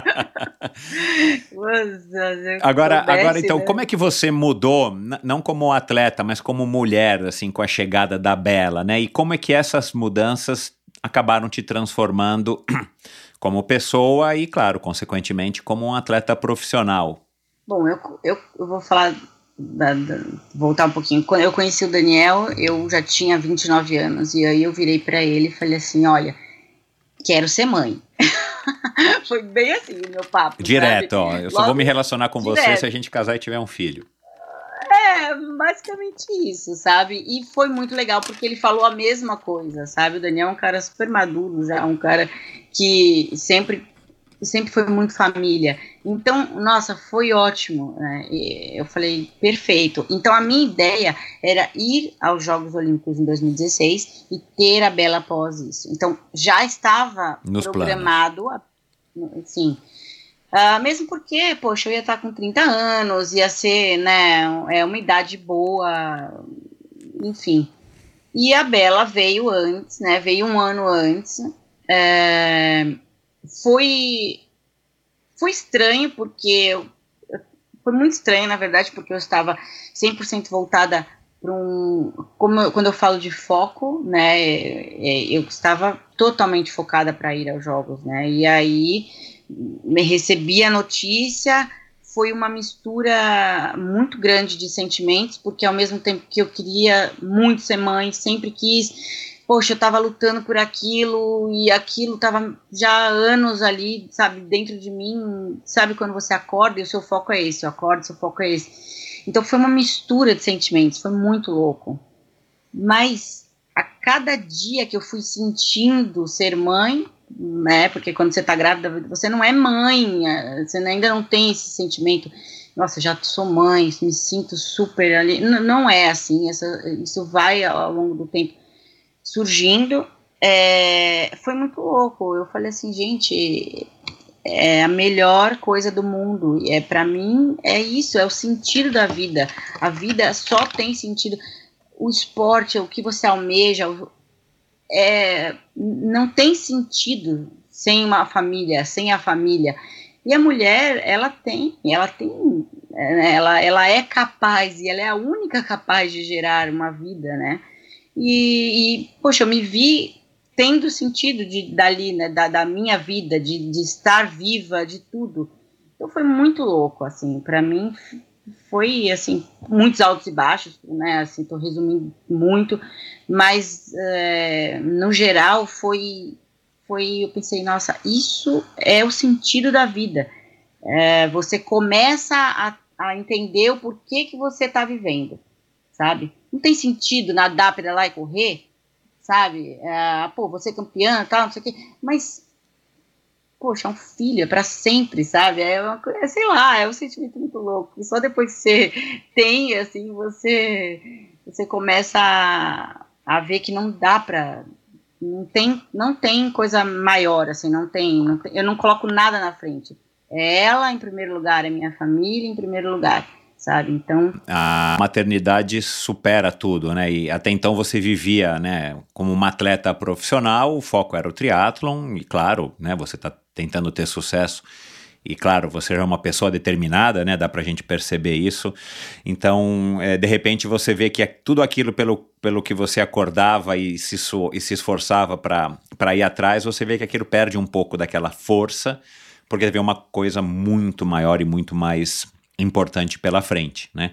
Então, eu imagino esses conflitos e tal, mas nesse, nesse, nesse sentido, falando aí agora desse assunto maternidade, que eu acho bem legal, e você explora isso né, no, teu, no teu Instagram de, de uma maneira que eu acho interessante, é, que eu acho que serve até de. é, passa uma mensagem muito legal. É, como é que é, então, né, depois que você passou aí pelo período aí do, do puerpério e tal, como é que é conciliar uma vida de uma mãe agora responsável, né, não vou nem dizer responsável pela família, né, porque isso talvez seja uma visão muito machista, mas você tem, né, o Daniel, você é casada, vocês juntos têm um filho, uma filha, e você ainda tem que performar, tem que treinar e tudo mais. Como, como é que foi essa adaptação nesses quatro anos e, e- e que recado ou que mensagem que você pode passar para continuar tendo os resultados que você está tendo e ao mesmo tempo ser uma boa mãe. A gente percebe que você é super carinhosa, vocês são super carinhosos com ela e tal. É, quais são os grandes desafios dessa de conciliar, vamos dizer assim, essas duas é, é, coisas tão importantes na sua vida, né? Que é a profissão, que exige muito empenho, muito, muita dedicação de tempo, inclusive, e a maternidade, que é uma coisa que não descola de você nunca, né? Você é mãe, não importa o que você faça. Sim. É, Michel, é criar uma cultura, é, ensinar. Eu ensino a Bela a minha profissão e ela entende que nadar, pedalar e correr é a profissão da mamãe. E que a mamãe estando feliz, a Bela está feliz e a Bela fica feliz pelos resultados da mamãe e a Bela torce pela mamãe. Então eu criei em casa isso, que é uma coisa que o brasileiro não tem, né? O esporte é uma profissão. O esporte faz parte, independente se é a mulher, se é o, se é o homem. O esporte aqui em casa, é, a mamãe está saindo para trabalhar. Então, uh, claro que trabalhar com o corpo é muito mais difícil. Eu, eu falo muito mais difícil porque a cabeça também está tá trabalhando, né? Então, uh, pela, mais pela exaustão. É muito mais difícil quando você tem um filho, porque você chega em casa e você está exausta, né? Mas e aí eu tenho que brincar de cavalinho, eu tenho que brincar de pega-pega, eu tenho, sabe? Sou é, não tem como fugir disso, sabe? E sobe, desce, vai, e tudo bem, sabe? É, eu tenho que equilibrar os, os, pratinhos. Eu vivo, eu falo que aqui em casa é sempre equilibrando os pratinhos. E, e isso acontece na vida de muitas pessoas. Porém, tem pessoas que acham que não, não conseguem. E, e eu sou prova de que sim, a gente consegue fazer. A gente consegue ser mãe, ser mulher, ser atleta e eu ainda consigo ser atleta profissional porque eu me organizo e na minha casa tem essa cultura. Tem um respeito de que tem um momento que eu preciso à tarde descansar e que a Bela não bate na porta do quarto porque a mamãe está descansando. Foi difícil isso, viu? mas ela, mas ela aprendeu, ela aprendeu. E, então, isso é, eu acho que é costume, é, é, é, treino, tudo é treino, na vida tudo é treino, né? Então, é, não é fácil, com certeza, tem momentos, nossa, tem momentos que tudo desanda, cai todos os pratos, a gente fica louco, acontece é, aquela gritaria tal, e aí o treino já sai daquele jeito, mas, é, no geral, a gente sabe que é, a, a, família acaba ajudando, a, no meu caso, acaba me ajudando na, na performance, acaba me ajudando no treino, é uma motivação para mim a mais. Eu treino Be pensando na Bela, nela sorrindo, sabe? Ela, ela vai me assistir alguns treinos e me dá uma força gigantesca no vai mamãe dela, que é a frase que fica sempre na minha cabeça. Legal. Então, assim, é, dá, dá para fazer isso, sabe? É uma questão de organização e é uma questão de, de planejamento, né? E, e é isso. O gente. fato do Daniel também ter sido um atleta olímpico, enfim, né? Continua sendo aí um nadador e, e pelo que eu vejo ele até está se arriscando um pouco aí na bicicleta, né? Não sei se ele vai ingressar no triatlon, se ele já estreou, mas isso também ajuda bastante também, né, é, Bia? Eu vocês, nesse sentido, vocês são um casal é, é, fora dos padrões. O Daniel acaba participando bastante na questão de, de, de olhar, de cuidar, de se preocupar com a Bela, é, enquanto você pode sair para treinar, já que você tem essa obrigação. Sim, é, ele ele sabe, né? Ele entende porque ele passou por isso, né? Ele é, estar nos Jogos Olímpicos é, são quatro anos ou mais de muita abdicação, dedicação, ainda mais a natação, que é muito mais quadrado, né? É. E, então, ele, ele entende, né? Uh, apesar de que é engraçado que tem momentos que existe uma cobrança por ser mulher, existe, assim, sendo sincera, sabe? É, é um pouco natural, sabe? Ainda mais assim, ele, a família dele é daqui do sul, então aqui se tem muito isso, a mãe estar em casa, a mãe cuidar do filho, a mãe, a mãe, a mãe, a mãe. Então existe ali no fundinho, eu sinto que tem essa, esse olhar para mim, sabe? Pô, era você que tinha que fazer isso, sabe? Mas é, quando tem um objetivo, a gente vê o objetivo ali, a gente sabe que, poxa, é, é um trabalho, é nosso trabalho, sabe? Ser atleta é nosso trabalho, foi o trabalho dele durante muitos anos. Então tem esse entendimento. Então, no final das contas, é, ele sempre me ajuda muito a abrir mão de muita coisa. Ele está com a Bela, ele participa de tudo com a Bela. Com certeza, ele ter sido atleta profissional é, ajuda bastante né, nesse entendimento. Você, é muito mais fácil. Você, a hora que você começou a dividir um pouco dessa, desse lado da Bia no, no teu Instagram, né, com a Bela e tal, é, a, isso fez, é, te deu um recall, te deu um retorno dos teus fãs, dos teus seguidores, das mulheres principalmente, e fez com que você é, passasse a, a, a, colocar com mais frequência né, a presença da Bela na, no teu Instagram. É, e isso te fez se sentir mais, é, de alguma maneira, melhor, assim, no sentido de mais à vontade, de, de ver também que pode ser um outro tipo de conteúdo que você também pode gerar e inspirar né, as, as mulheres que te seguem, as mulheres atletas e tudo mais. Como é que foi também a, a, o fato de você estar tá, é, inserindo ela é, nas tuas redes sociais, ela que eu digo assim, esse teu lado maternal, né, onde você pega ela, abraça, beija, ela tá com o mesmo maiô que você, num, numa, numa fotinho e tal. É, como é que foi esse processo e como é que os teus seguidores, os teus fãs é, reagem, reagiram a isso para que você continue é, desenvolvendo esse teu lado que eu acho super interessante? É, uh eu, na verdade, pensei em nunca expor a Bela. Uhum.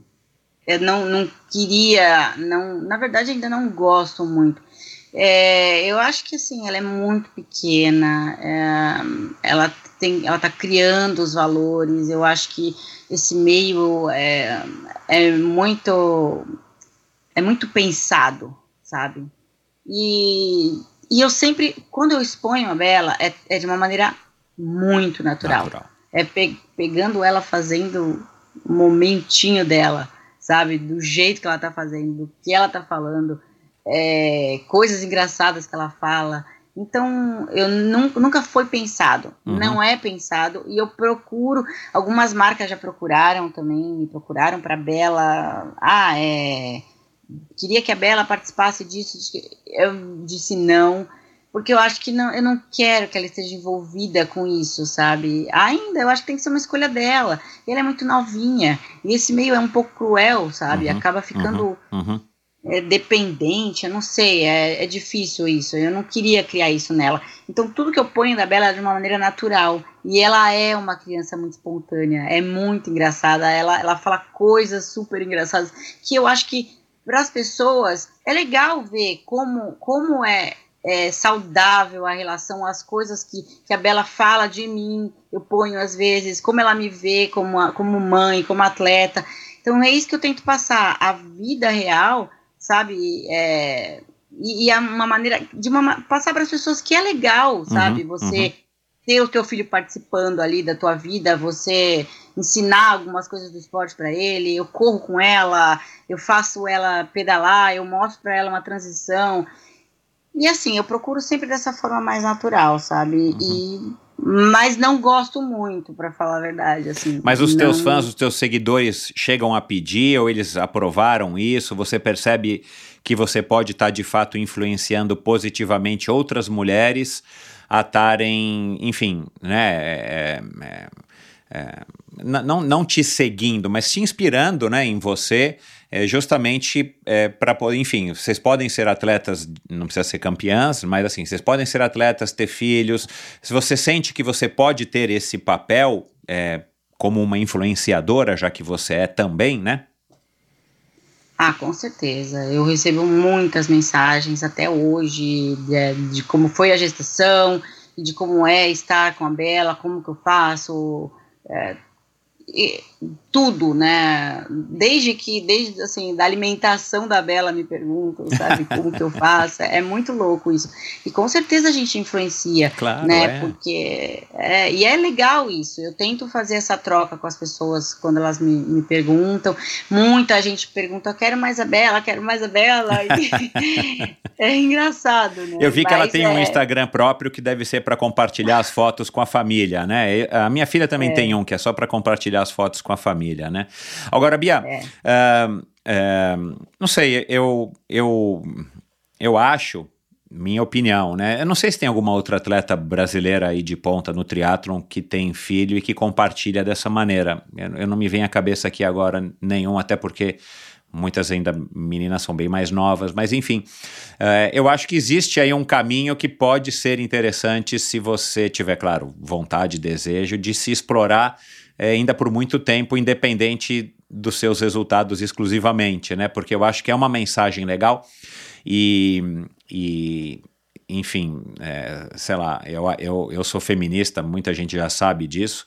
Eu acho que para a mulher é tudo muito mais complicado nessa questão por razões óbvias, porque é o teu corpo que está sendo transformado para você gerar um filho, né? Todos os órgãos saem do lugar para você poder dar espaço para aquele bebê crescer no seu ventre e tal. E, e, depois você que tem que voltar e tem que dar de mamar, e os hormônios e o leite, né? Então, assim, eu acho que é um, é um exemplo legal, porque eu tenho certeza que muitas mulheres passam, que fazem esporte, não importa profissionais ou não, passam por, por dilemas é, muito parecidos umas com as outras. Eu acho que quanto mais pessoas falarem disso no, no esporte e no nosso esporte, no triatlon, eu acho que é mais interessante, né? Para justamente poder, é, de repente, até desmistificar algumas coisas e mostrar também que, é, enfim, você é uma mulher normal como todas as outras, você só tem aí um, um, um desempenho acima da média. Uh, do ponto de vista da tua carreira, você disse que até chegou no começo aí da pandemia, pensou se era hora de parar ou não. Como é que você se enxerga, né? Você está ainda no, no começo, você está no meio, você está no final, você está com 34 anos, né? Ainda hoje dá para desempenhar bem aí, talvez até os 40, quem sabe, 39, 38. Como é que você se enxerga hoje profissionalmente? Você tem aí um mini plano de carreira é, você já está com uma outra, né, um outro trabalho, uma outra profissão. Você e o Daniel têm essa marca super legal aí de, de, de mochilas e acessórios, a Go Ahead, de roupas. Como é que você está nessa questão aí do planejamento da tua carreira é, né, de 2021, desse ano para frente? Olha, é, eu eu pensei várias vezes nisso, né? E me plane... esse ano foi muito bom para isso, né? Porque pensar é o que Exato, deu tempo, deu tempo. deu tempo. Quem não pensou, é. meu Deus. Uh, então, é, eu decidi que eu vou ficar mais alguns bons anos no esporte. Oba. Eu quero fazer longa distância, que eu nunca ah, treinei para isso. Aham né? Então eu eu me vejo agora num momento de transição. É, eu curto muito. As provas que eu mais gosto são as provas de Olímpico. Então eu, eu tenho essa paixão pelo esporte, pela, pela distância. Né? Então, assim, claro, vai ser uma adaptação, uma adaptação de treino, uma adaptação, uma transição, né? E então tenho ainda muito para aprender, porque eu gosto realmente da distância olímpica. Vai ser ainda a distância que eu vou fazer é, em 2021, mas já com esse planejamento, né? E a longa distância, a longa distância a gente tem um pouco mais de tempo, né? A gente vê pelas próprias mulheres que, que são aí as campeãs de ponta, quanto mais velhas, mais é, experientes e ali andando super né, na frente me inspiro nelas, então acho que não é nem uma questão de idade, é uma questão de realmente se planejar para isso, porque eu não vou competir tanto quanto, mas eu quero treinar focada para algumas provas, né? E mesmo porque a longa distância é um desgaste muito grande, não dá para fazer uma, uma prova longa, né? Ficar fazendo muitos meios e iron, e, enfim. Então eu vou ter que me planejar, me adaptar, vai ser tudo diferente, tudo novo. É, claro que a gente consegue fazer, o pessoal fala, por que, que você não fez um Ironman? Por que, que você não fez. Gente, não é uma questão de fazer, sabe? não é uma questão de completar pra Exato, gente. Né? É claro, é. É outra perspectiva. É, é. Isso, então é isso. Vou, vou, em algumas matérias mais antigas é, que, que eu li a teu respeito, alguns vídeos que eu assisti aí na hora de fazer a pesquisa para a gente bater esse papo, eu vi que você né, ainda falava de, de Tóquio 2020, que obviamente não, não aconteceu. Um, como é que está essa questão para esse ano 2021? Ainda existe a chance? Você desencanou? Você tá? Como é que você está com relação ao sonho olímpico? Assim, é, o break foi dado quando eu ainda estava competindo na ITU, né? Então eu estava é, totalmente focada para isso, né? E, e assim, o, o que acontece assim, a minha natação sempre foi uma natação é, deficiente para uma prova que, de vácuo, né? Uhum. Não é uma natação ruim, mas é uma natação que não é uma natação de primeiro grupo. Então, eu sempre tive essa consciência. Então, para mim, sempre teve que ser provas focadas para para que eu conseguisse chegar num grupo. Então, sempre foi uma, uma, uma prova que um ciclismo tinha que ser muito mais duro, uh, condições também climáticas mais difíceis. Aquela prova perfeita não tem não tinha, não podia ser para mim, né? Porque a prova perfeita, quem sai na frente fica na frente, quem sai atrás fica atrás. Então, tem que, tinha que ser uma prova muito mais é, dinâmica, com ciclismo mais duro. E isso já dificultava, porque a confederação acaba pagando provas mais padronizadas para todo mundo. Enfim, ficou muito difícil para mim. Não é, não é impossível, né? Claro, mas assim, eu teria que pagar muita prova do meu bolso, teria que viajar muito mais do que eu viajo, ir para provas em muitos lugares do mundo, a Nova Zelândia, a Austrália, a China que são provas com essas, né, com essas dificuldades né, que a gente tem aí de, de, de, prova, enfim, e isso hoje com a minha família, né, e já não fica, eu gosto, mas eu sinto falta de estar com eles, sabe? Então é, é difícil isso, a vida da, de ITU é longe da família, é. né? Então pegou esse lado para mim, sabe? Uhum. E, e, eu tenho que fazer, eu tive que fazer essa opção, sabe? É, vou competir provas ainda no Olímpico, eu gosto, eu acho que a gente tem que né, sentir isso, vamos ver como é que vai estar. Tá. Mas assim, as meninas também que estão vindo agora, tem né, meninas novas, meninas também mais experientes, né, que estão vindo aí já da natação, e a natação conta bastante.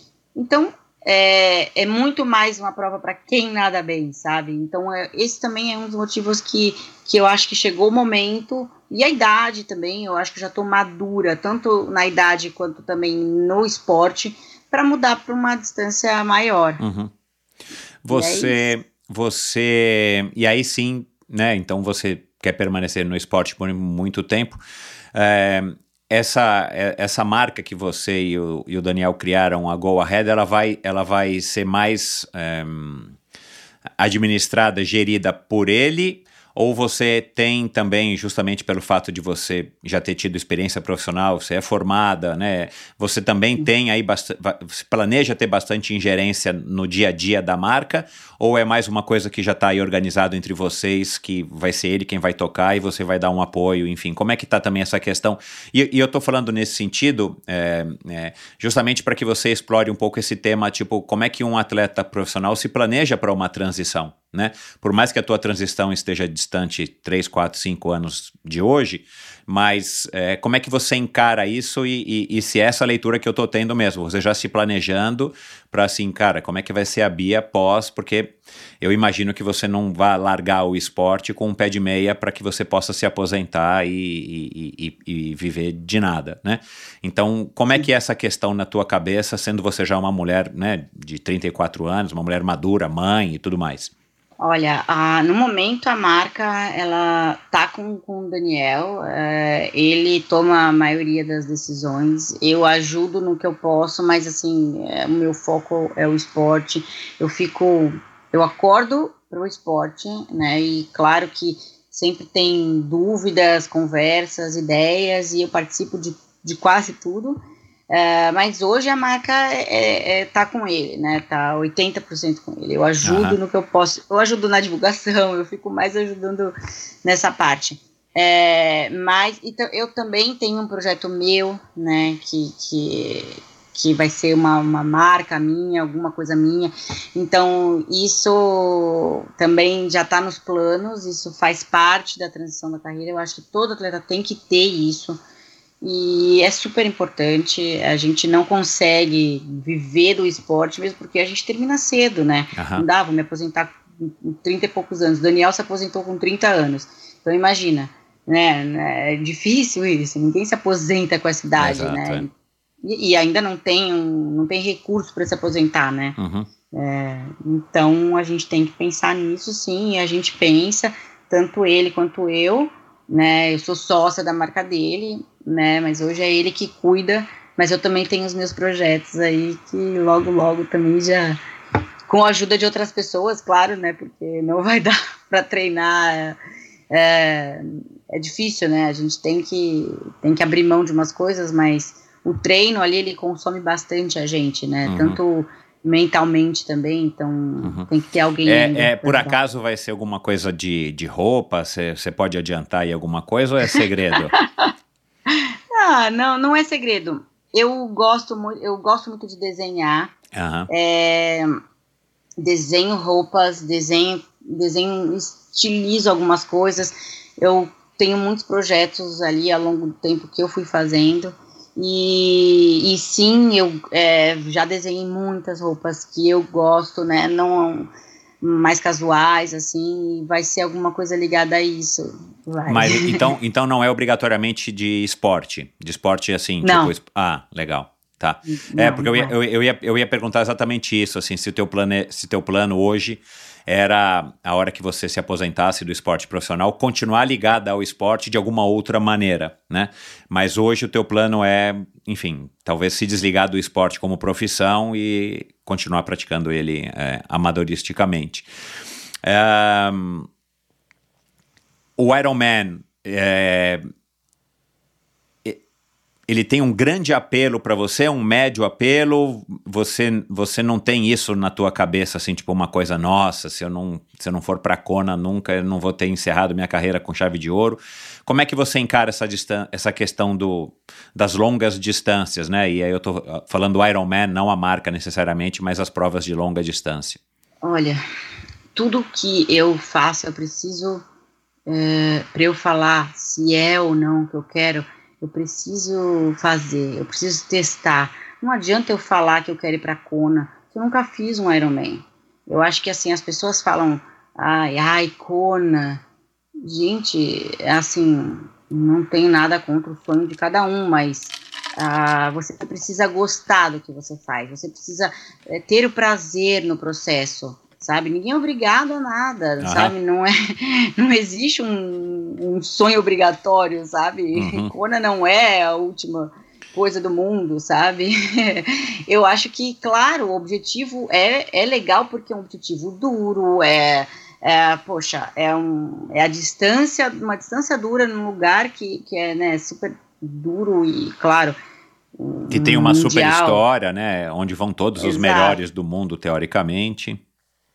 Sim, mas não é. Você não é obrigado a entrar nisso e já querer Kona, sabe? Ou querer Kona antes de entrar. Então eu, eu acho que eu tenho que sentir, eu tenho Legal. que sentir se eu gosto, eu tenho que sentir prazer, é como eu sempre senti nas outras distâncias. Uhum. Eu tenho que ter essa experiência e falar, putz, não, eu curto fazer isso, sabe? Uhum. E agora eu vou porque eu gosto. Tem um lado profissional, mas é, ninguém é feliz fazendo o que não gosta, sabe? Ninguém consegue fazer bem a, a, a atividade não gostando do que faz. Então é isso, para mim o, o, esporte, ele eu vivo dele, mas eu tenho prazer em fazer o esporte. Então eu acho que é isso, para mim vai ser testar aí e ver se eu gosto e, e aí, claro, as coisas vão acontecendo e essa magia aí com certeza vai vir. Legal, é. Não, é legal você falar isso também, porque é, pelo menos o atleta amador, de uma maneira geral, ele, ele inverte um pouco as prioridades, né? Muita gente, e já falamos isso aqui N vezes, e quem sou eu, quem é você, como você acabou de falar, né? Para julgar qual é o sonho dos outros, mas assim, criou-se né, uma, uma, uma atmosfera de que às vezes o cara quer ser primeiro um Ironman antes de ser um triatleta, né? E talvez esse teu exemplo seja muito legal para mostrar que, né, não que o seu jeito seja o certo, mas assim, você é uma triatleta. E no triatlon tem a distância de Ironman, que é distância longa, e você eventualmente pode sim se interessar e, e ser até uma grande campeã e eventualmente ir para Kona, mas você não fica pensando no título antes de estar tá experimentando, de estar tá curtindo o passo a passo. Eu acho que isso é uma mensagem muito legal, muito importante, porque é, eu acho que essa é a única maneira que a gente tem do triatlon crescer de uma maneira sustentável, né? Agora, antes da gente terminar, Bia, é, e o triatlon feminino, né? Teve gente que já passou por aqui é, e falou do masculino. é, eventualmente até de de. Aí nem lembro se era só do triatlon, se foi da corrida também. Acho que foi o Daniel de Oliveira que falou isso, se eu não me engano, o corredor. É, Daniel de Oliveira não, o Daniel Chaves, perdão, Daniel de Oliveira é o triatleta. É, que ele achava que faltava união na corrida e tal. É, no final do ano passado vocês fizeram, né, o Vini Canhedo patrocinou lá um training camp lá em Brasília, foram vários atletas profissionais e tudo mais. Eu acho que foi super legal, eu acho que isso é muito interessante. Na minha época a gente treinava muito junto aqui em São Paulo, os atletas profissionais, embora éramos poucos. Você sente isso do feminino? Você acha que há união? Você acha que não há tanta união? Você acha que seria positivo? Ou você é mais daquele estilo, é, vou treinar sozinha e tudo bem? Ou vou treinar com os meninos, né, entre aspas? Porque de alguma maneira acaba me puxando mais e não tenho tanta competitividade, né? Porque a gente não disputa as mesmas provas. Como é que é essa tua a, a visão da Bia com relação à, à cena do triatlon feminino entre as profissionais e, e, essa questão de, de o que, que poderia melhorar ou do jeito que tá, tá bom, ter mais união ou não precisa ter união? Como é que é? É, eu acho super importante treinar junto. Uh, eu acho que engrandece o esporte, mas a gente tem que ter maturidade para isso tem que ter a, o feminino, é, não é o feminino, as mulheres é, já têm um pouco mais de dificuldade com isso. Né?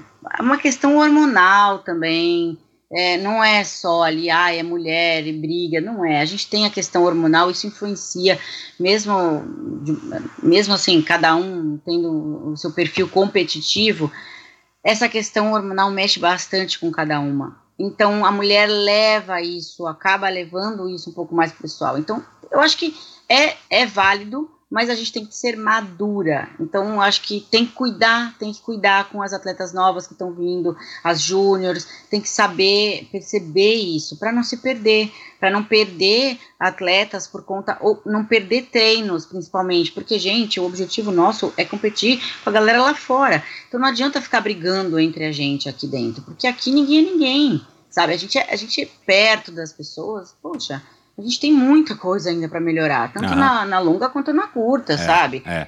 É, então, assim, é, para que, né? Para que ter esse desentendimento? Competição, ser competitiva é bom, tem que ser, todo mundo é. Todo mundo quer ganhar da outra, é óbvio isso daí. Senão, ninguém é atleta profissional, sabe? Não dá pra falar, ah, sou sua amiguinha. Não é isso. É você ser madura, ser profissional, a ponto de você saber usar as pessoas e ela usar você para que você tenha performance, para que você melhore, porque a competição é lá fora, a competição é com as gringas. Então eu acho que é difícil no feminino, mas por essas questões, né? É, mas eu acho super importante esses training camps que tem. Acho que no Brasil deveria fazer mais como o Vini fez. Aqui no Brasil é ótimo, a gente tem condições climáticas, a gente tem é, condições de tudo, né? Tanto morro, é, praia, tudo eu acho que precisaria ter um olhar para isso, né? E, e, tomara que tenha cada vez mais. Eu sou super a favor e, e os que tiver e puder, eu com certeza vou para treinar e para também passar a experiência que tenho, porque a gente pode ajudar com certeza em alguma coisa. As derrotas que eu tive, né, são é, foram muito muitos aprendizados. Uhum. Você acha que é, é, você é, pode eventualmente vir a desempenhar algum papel nesse sentido à medida que você vá, é, enfim, deixando de lado as competições mais curtas? É, ou eventualmente até se aposentando, de estar tá servindo aí como uma referência para as atletas das novas gerações.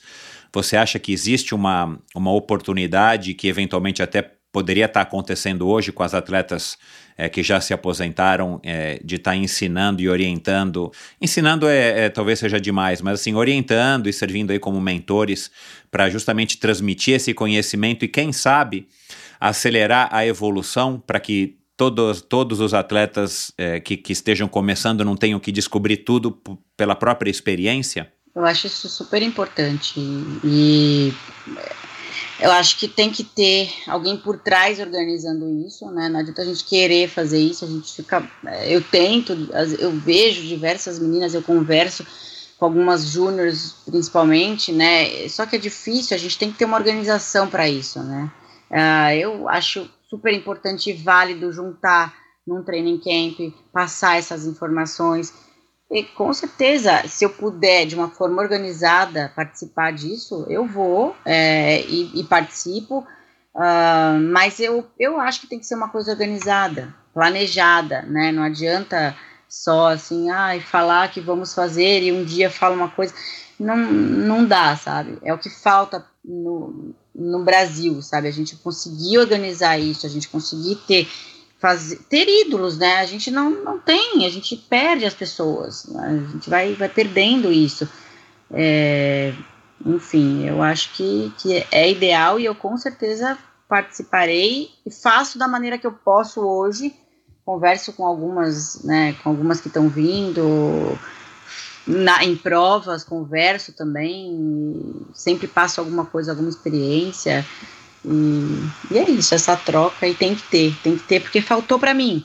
É, então... então... isso que eu ia falar, né? Assim, é, provavelmente faltou para você, porque a gente não tem aqui, pelo menos na cultura do triatlo, em muitas outras modalidades, esse, enfim, essa esse costume né, do atleta que já passou por muita coisa é, poder eventualmente é, ter algum tipo de, de papel dentro do, do, do, seu esporte, do esporte que o consagrou e que muitas vezes né, o, o, o fez sobreviver ou, ou, foi sua profissão por muitos anos, de passar isso, né? Porque eu acho que essa transmissão de conhecimento, né, isso é, é, é o básico da cultura, né? A cultura é a transmissão do conhecimento é, seria tão importante e, de certa maneira, inteligente, né, para justamente as pessoas não terem que enfiar o dedo na tomada toda vez, todo mundo enfiando o dedo na tomada para saber que dá choque, né?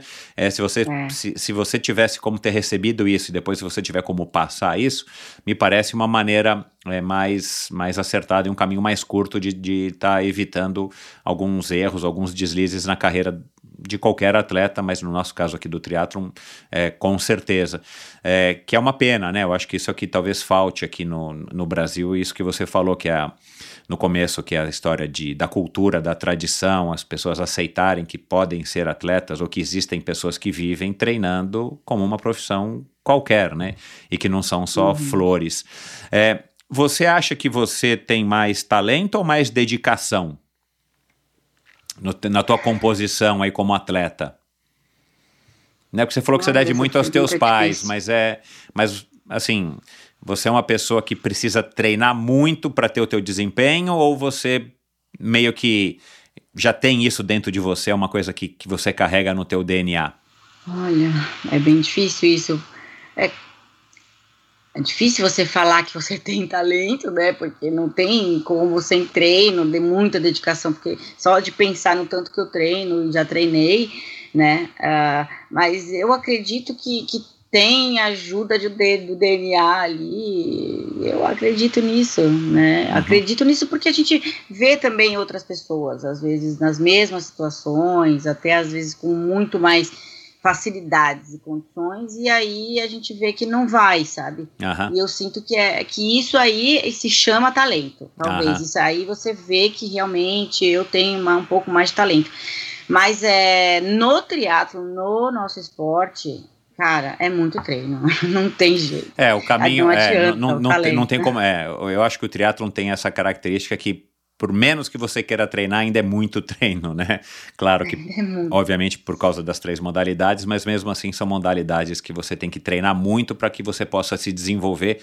E, e, você sabe, né, até por conta do teu, do, teu, do teu relacionamento com o Daniel, a natação é uma dessas modalidades, né? O cara tem que nadar quilômetros e quilômetros e quilômetros para o cara poder ser um bom nadador e às vezes melhorar milésimos de segundo, enfim, né? E o teatro acaba agregando essas três modalidades que, que seguem mais ou menos essa mesma linha. É, o Bia, você é uma. Agora, para a gente encerrar, você é uma menina fisicamente muito forte, né? Basta a gente olhar aí você que é, é, você não é alta, né?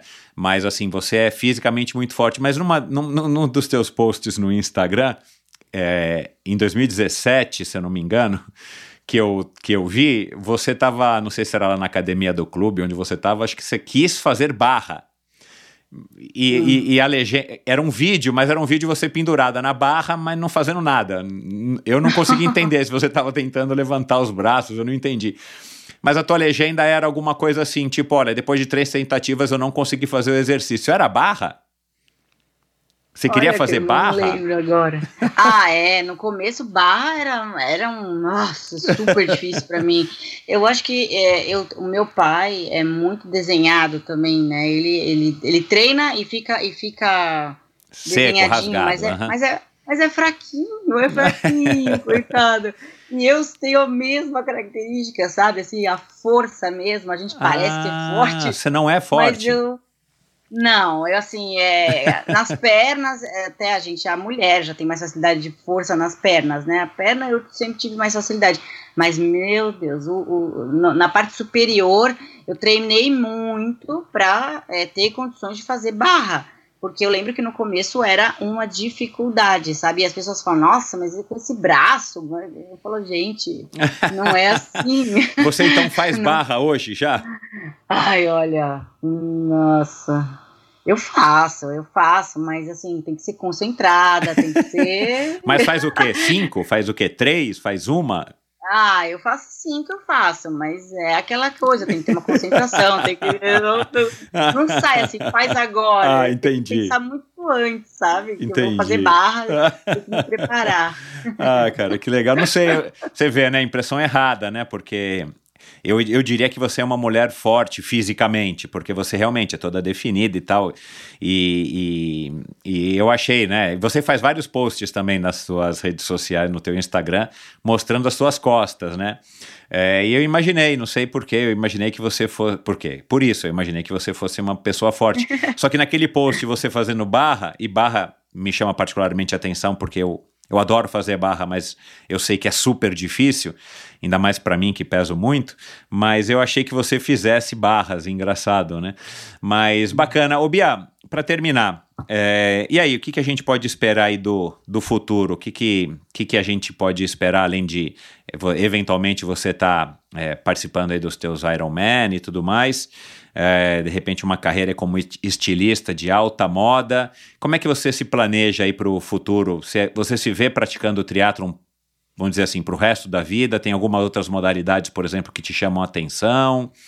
É, fala um pouquinho aí das tuas perspectivas de futuro de, de médio e de longo prazo. Ah, eu tenho no esporte, falando de esporte, eu nunca vou parar de fazer esporte, né? E eu tenho muita vontade de fazer maratonas, né? Então, Ah, que legal. vocês vão me ver por aí fazendo maratonas pelo mundo. Isso já está planejado, já. Eu tenho muita vontade. Ah, sim, eu, eu, me, eu me vejo como uma pessoa empreendedora, então eu tenho vontade de, de buscar, assim, de fazer a minha marca acontecer, de, de é, não sei, passar é, esse sentimento para as pessoas é, com algo que eu faça, né, da, da minha maneira, do meu ponto de vista. Então eu tenho vontade de criar coisas e sempre tive esse lado em- empreendedor e eu acho que vai ser um bom momento de, de aproveitar isso, de fazer essa transição de carreira, né? É, ah, é, tem- a gente sempre pensa, né, em muitas coisas, mas assim, o que eu já tenho muito organizado é isso. O esporte eu não vou parar, é, maratona vai ser uma coisa que eu vou fazer, vou fazer, tentar fazer esses circuitos, essas majors aí, eu fico olhando babando. Legal. E, e eu tenho muita vontade, e, e é isso, fazer e ter minha própria marca e lançar alguma coisa minha aí, espero que todo Um irmãozinho para Bia não tá nos planos? Pra Bela. Não, Pra Bela, perdão, é. não. Não tá? ah, é, assim, é, eu não gosto de ser filha única, né? Aham. É, só que é difícil a idade, eu tenho que ver a questão do, do, do Ironman, tudo, né? E é difícil, eu tenho que pensar muito bem nisso, porque se eu for ser mãe de novo, vai ser o quê? Lá para os 38, 39, e aí já fica bem mais velha, então assim, eu tenho que pensar muito bem. Isso agora vai ser pensado, né? Não tem jeito. Tá certo. Bia, é, que bom. Obrigado por esse bate-papo. Sabia que ia ser bem legal. Parabéns aí por toda a tua carreira, tua trajetória. Boa sorte nessa tua é, nova fase, né, de, de provas mais longas. Eu, eu vejo, e a gente está acompanhando, né, para quem acompanha o triatlon, né, que as gerações um, um pouco mais novas estão conseguindo conciliar mais ou menos bem, ainda a gente está vendo isso muito no começo, né, entre ITU, né, ou um mix de provas curtas com provas mais longas. Eu acho que realmente existe aí uma, uma, um, um caminho que ainda está sendo pouco explorado, mas pelo que a gente tem visto até agora, acho que até dá para para conciliar aí uma carreira nas duas, nas duas, nas duas distâncias, né, curtas e longas. Eu acho muito legal. E parabéns é, a, a, a, Oh, meu Deus do céu, tô confundindo a Bia Bela. com a Bela. A Bela consegue dar um oi aqui pro tio? Ai, olha, eu nem sei onde ela tá agora, mas eu vou ter, mas eu posso sair, vou tentar. Vou Sim, sim, vai lá, então, vai lá buscar ela. Vamos ver se a gente consegue trazer a Bela aqui, pessoal, já que a Bela foi aí uma boa parte do nosso bate-papo, essa questão aí da maternidade. Vamos ver se a Bela consegue aparecer. Era pra Bela estar no, no começo. Não, não tá aí? Não, Ah, ela que saiu pena. com a avó. Ah, não tem problema. Então A pronto. avó raptou. É, Bia, bom, as tuas redes sociais é, é tudo Bia Neres, né? Se eu não me engano, agora me fugiu. É, é Bia Underline Neres. Legal. E Instagram, e também tem meu site, que é bianeres.com.br. Quem quiser ver lá, tem, tá bem legal. Aliás, ah, aquela ideia, né, do teu site, que a hora que você acessa, começa a carregar lá, pelo menos a última vez que eu vi, 7 mil e não sei quantas horas de treino, 14 mil quilômetros de corrida, não sei quantos nadados e tal, bem interessante aquilo lá. É, meu, é, se a gente for parar pra pensar, é quilometragem pra caramba, né, cara? É, e foi aí que É. eu vi, né, que você tem eh, mais de 250, tinha pelo menos a última vez que eu olhei, mais de 250 provas realizadas, muito legal. Parabéns pela tua carreira, boa sorte. É, vamos torcer para que 2021 seja um ano de retomada de fato e que, e que todos nós possamos ter aprendido alguma coisa durante a pandemia e, e- e principalmente os atletas voltem melhor. É, um abraço aí pro Daniel, boa sorte na Go Ahead. Qual que é a rede social? Qual que é o site? Vamos fazer um merchan aqui. Ah, legal. É www.goaheadsport.com.br Legal. e, e a- o Instagram é Go Ahead, Go Ahead Sport. Ah, legal. Vou- Arroba Ahead Sport. Legal, vou colocar também os links no post do episódio de hoje. Então é isso. Manda um beijinho pra Bela, que pena que não deu pra ela participar. E é isso, Bia. Boa sorte, que o ano de 2021 seja muito melhor do que o de 2020, oxalá. Amém. Super obrigada e muito feliz com o convite. Obrigada a todos aí. E estaremos juntos aí em 2021 por muito tempo aí com o. Bia, obrigado, um beijo. Beijão, valeu. E é isso, pessoal. Espero que vocês tenham gostado desse bate-papo com a Bia, uma atleta bem interessante. Foi bacana ela, ela comentar aqui essa história do, do Ironman, a visão dela e do Ironman. Eu acho que é, que é isso que eu falei. Eu acho que é importante a gente mostrar que o triatlon é muito maior do que o Ironman. O Ironman é um- uma boa parte do triatlon, mas o triatlon é muito maior e não é apenas o Ironman, muito menos apenas o Ironman. E é legal vi- eh, ouvir isso de uma triatleta profissional.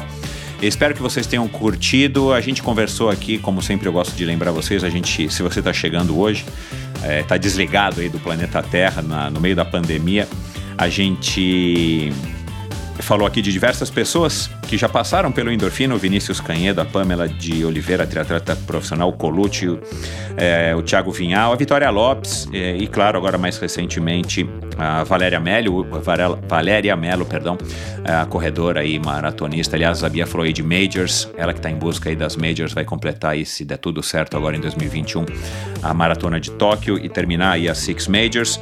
Falamos de influenciador digital, de, de criador de conteúdo, Gustavo Maia foi mencionado aqui, tantas outras pessoas, então dá uma olhadinha lá. Neste mesmo agregador de podcast que você está ouvindo esse bate-papo, você acha todos os episódios de Endorfina ou lá no meu site, arroba, perdão, www.endorfinabr.com endorfinabr.com, perdão pessoal, acho que eu tô cansado aqui desse bate-papo, foi muita conversa, endorfinabr.com. Enfim, é, dê um alô pra Bia, todos os links para as redes sociais dela, é, da marca dela, dessa Go Ahead, vão estar. E de diversas entrevistas, enfim, vão estar no post do episódio de hoje, também lá no site endorfinabr.com. Lá no mesmo site você assina, além de ouvir todos os episódios, você assina a newsletter semanal. Toda sexta-feira eu mando um e-mail curtinho aí com várias é, notícias interessantes, dicas e coisas é, que eu acho que vale a pena serem compartilhadas com você. E dê um alô pra mim no Endorfina BR lá no Instagram. É, me conta quem que vocês querem ouvir, o que, que vocês acharam dessa conversa, se vocês gostaram. É, compartilhem com seus amigos de trabalho, amigos de treino, com seus familiares, enfim. Isso ajuda muito a mim e, a, e ao Endorfina a ser mais conhecidos e esse é o objetivo, atrair cada vez mais pessoas, para que mais pessoas sejam impactadas por histórias inspiradoras. Então é isso, pessoal. Um grande abraço e até a semana que vem com mais um episódio fantástico do Endorfina em 2021. Valeu! Este episódio foi um oferecimento da Bovem Energia. A Bovem é uma comercializadora, uma gestora e uma geradora de energia. Assim como para os meus convidados, para a Bovem Energia é um assunto muito sério. É uma empresa sólida e confiável, com profissionais experientes e treinados para lhe oferecer agilidade no atendimento, robustez e competência na condução dos negócios. Saiba mais em bovem.com.br e arroba Bovem Energia no Instagram. De energia, a Bovem entende. E esse episódio também foi um oferecimento da Supacas do Brasil. SupacasBR é o perfil da Supacas no Instagram, a marca californiana de acessórios de ciclismo de alta performance, patrocinadora da equipe profissional Bora Hansgrohe.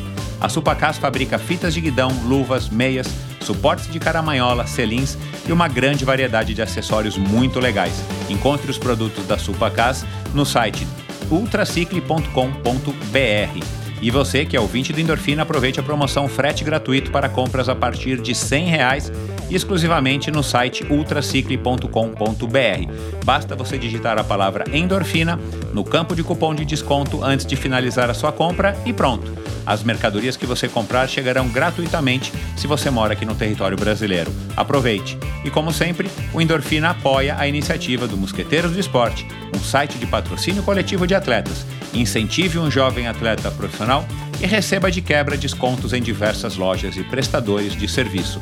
Seja você também a diferença na carreira de um jovem talento. Siga Mosqueteiros do Esporte no Facebook, Mosqueteiros do Esporte no Instagram e visite o site mosqueteirosdoesporte.com.br. E esse e todos os episódios do Endorfina Podcast são editados pela produtora Pulsante. Obrigado por ouvir esse episódio do Endorfina. Acesse o endorfinabr.com, vá no post do episódio de hoje para conhecer um pouco mais sobre o meu convidado e alguns assuntos abordados em nossa conversa. Lá você ainda encontra todos os episódios do Endorfina. Siga o Endorfina BR no Instagram e confira imagens inéditas e inusitadas dos meus convidados. Participe enviando comentários e sugestões. Se você curtiu, colabore assinando Endorfina no seu agregador de podcasts preferido e compartilhando com seus amigos.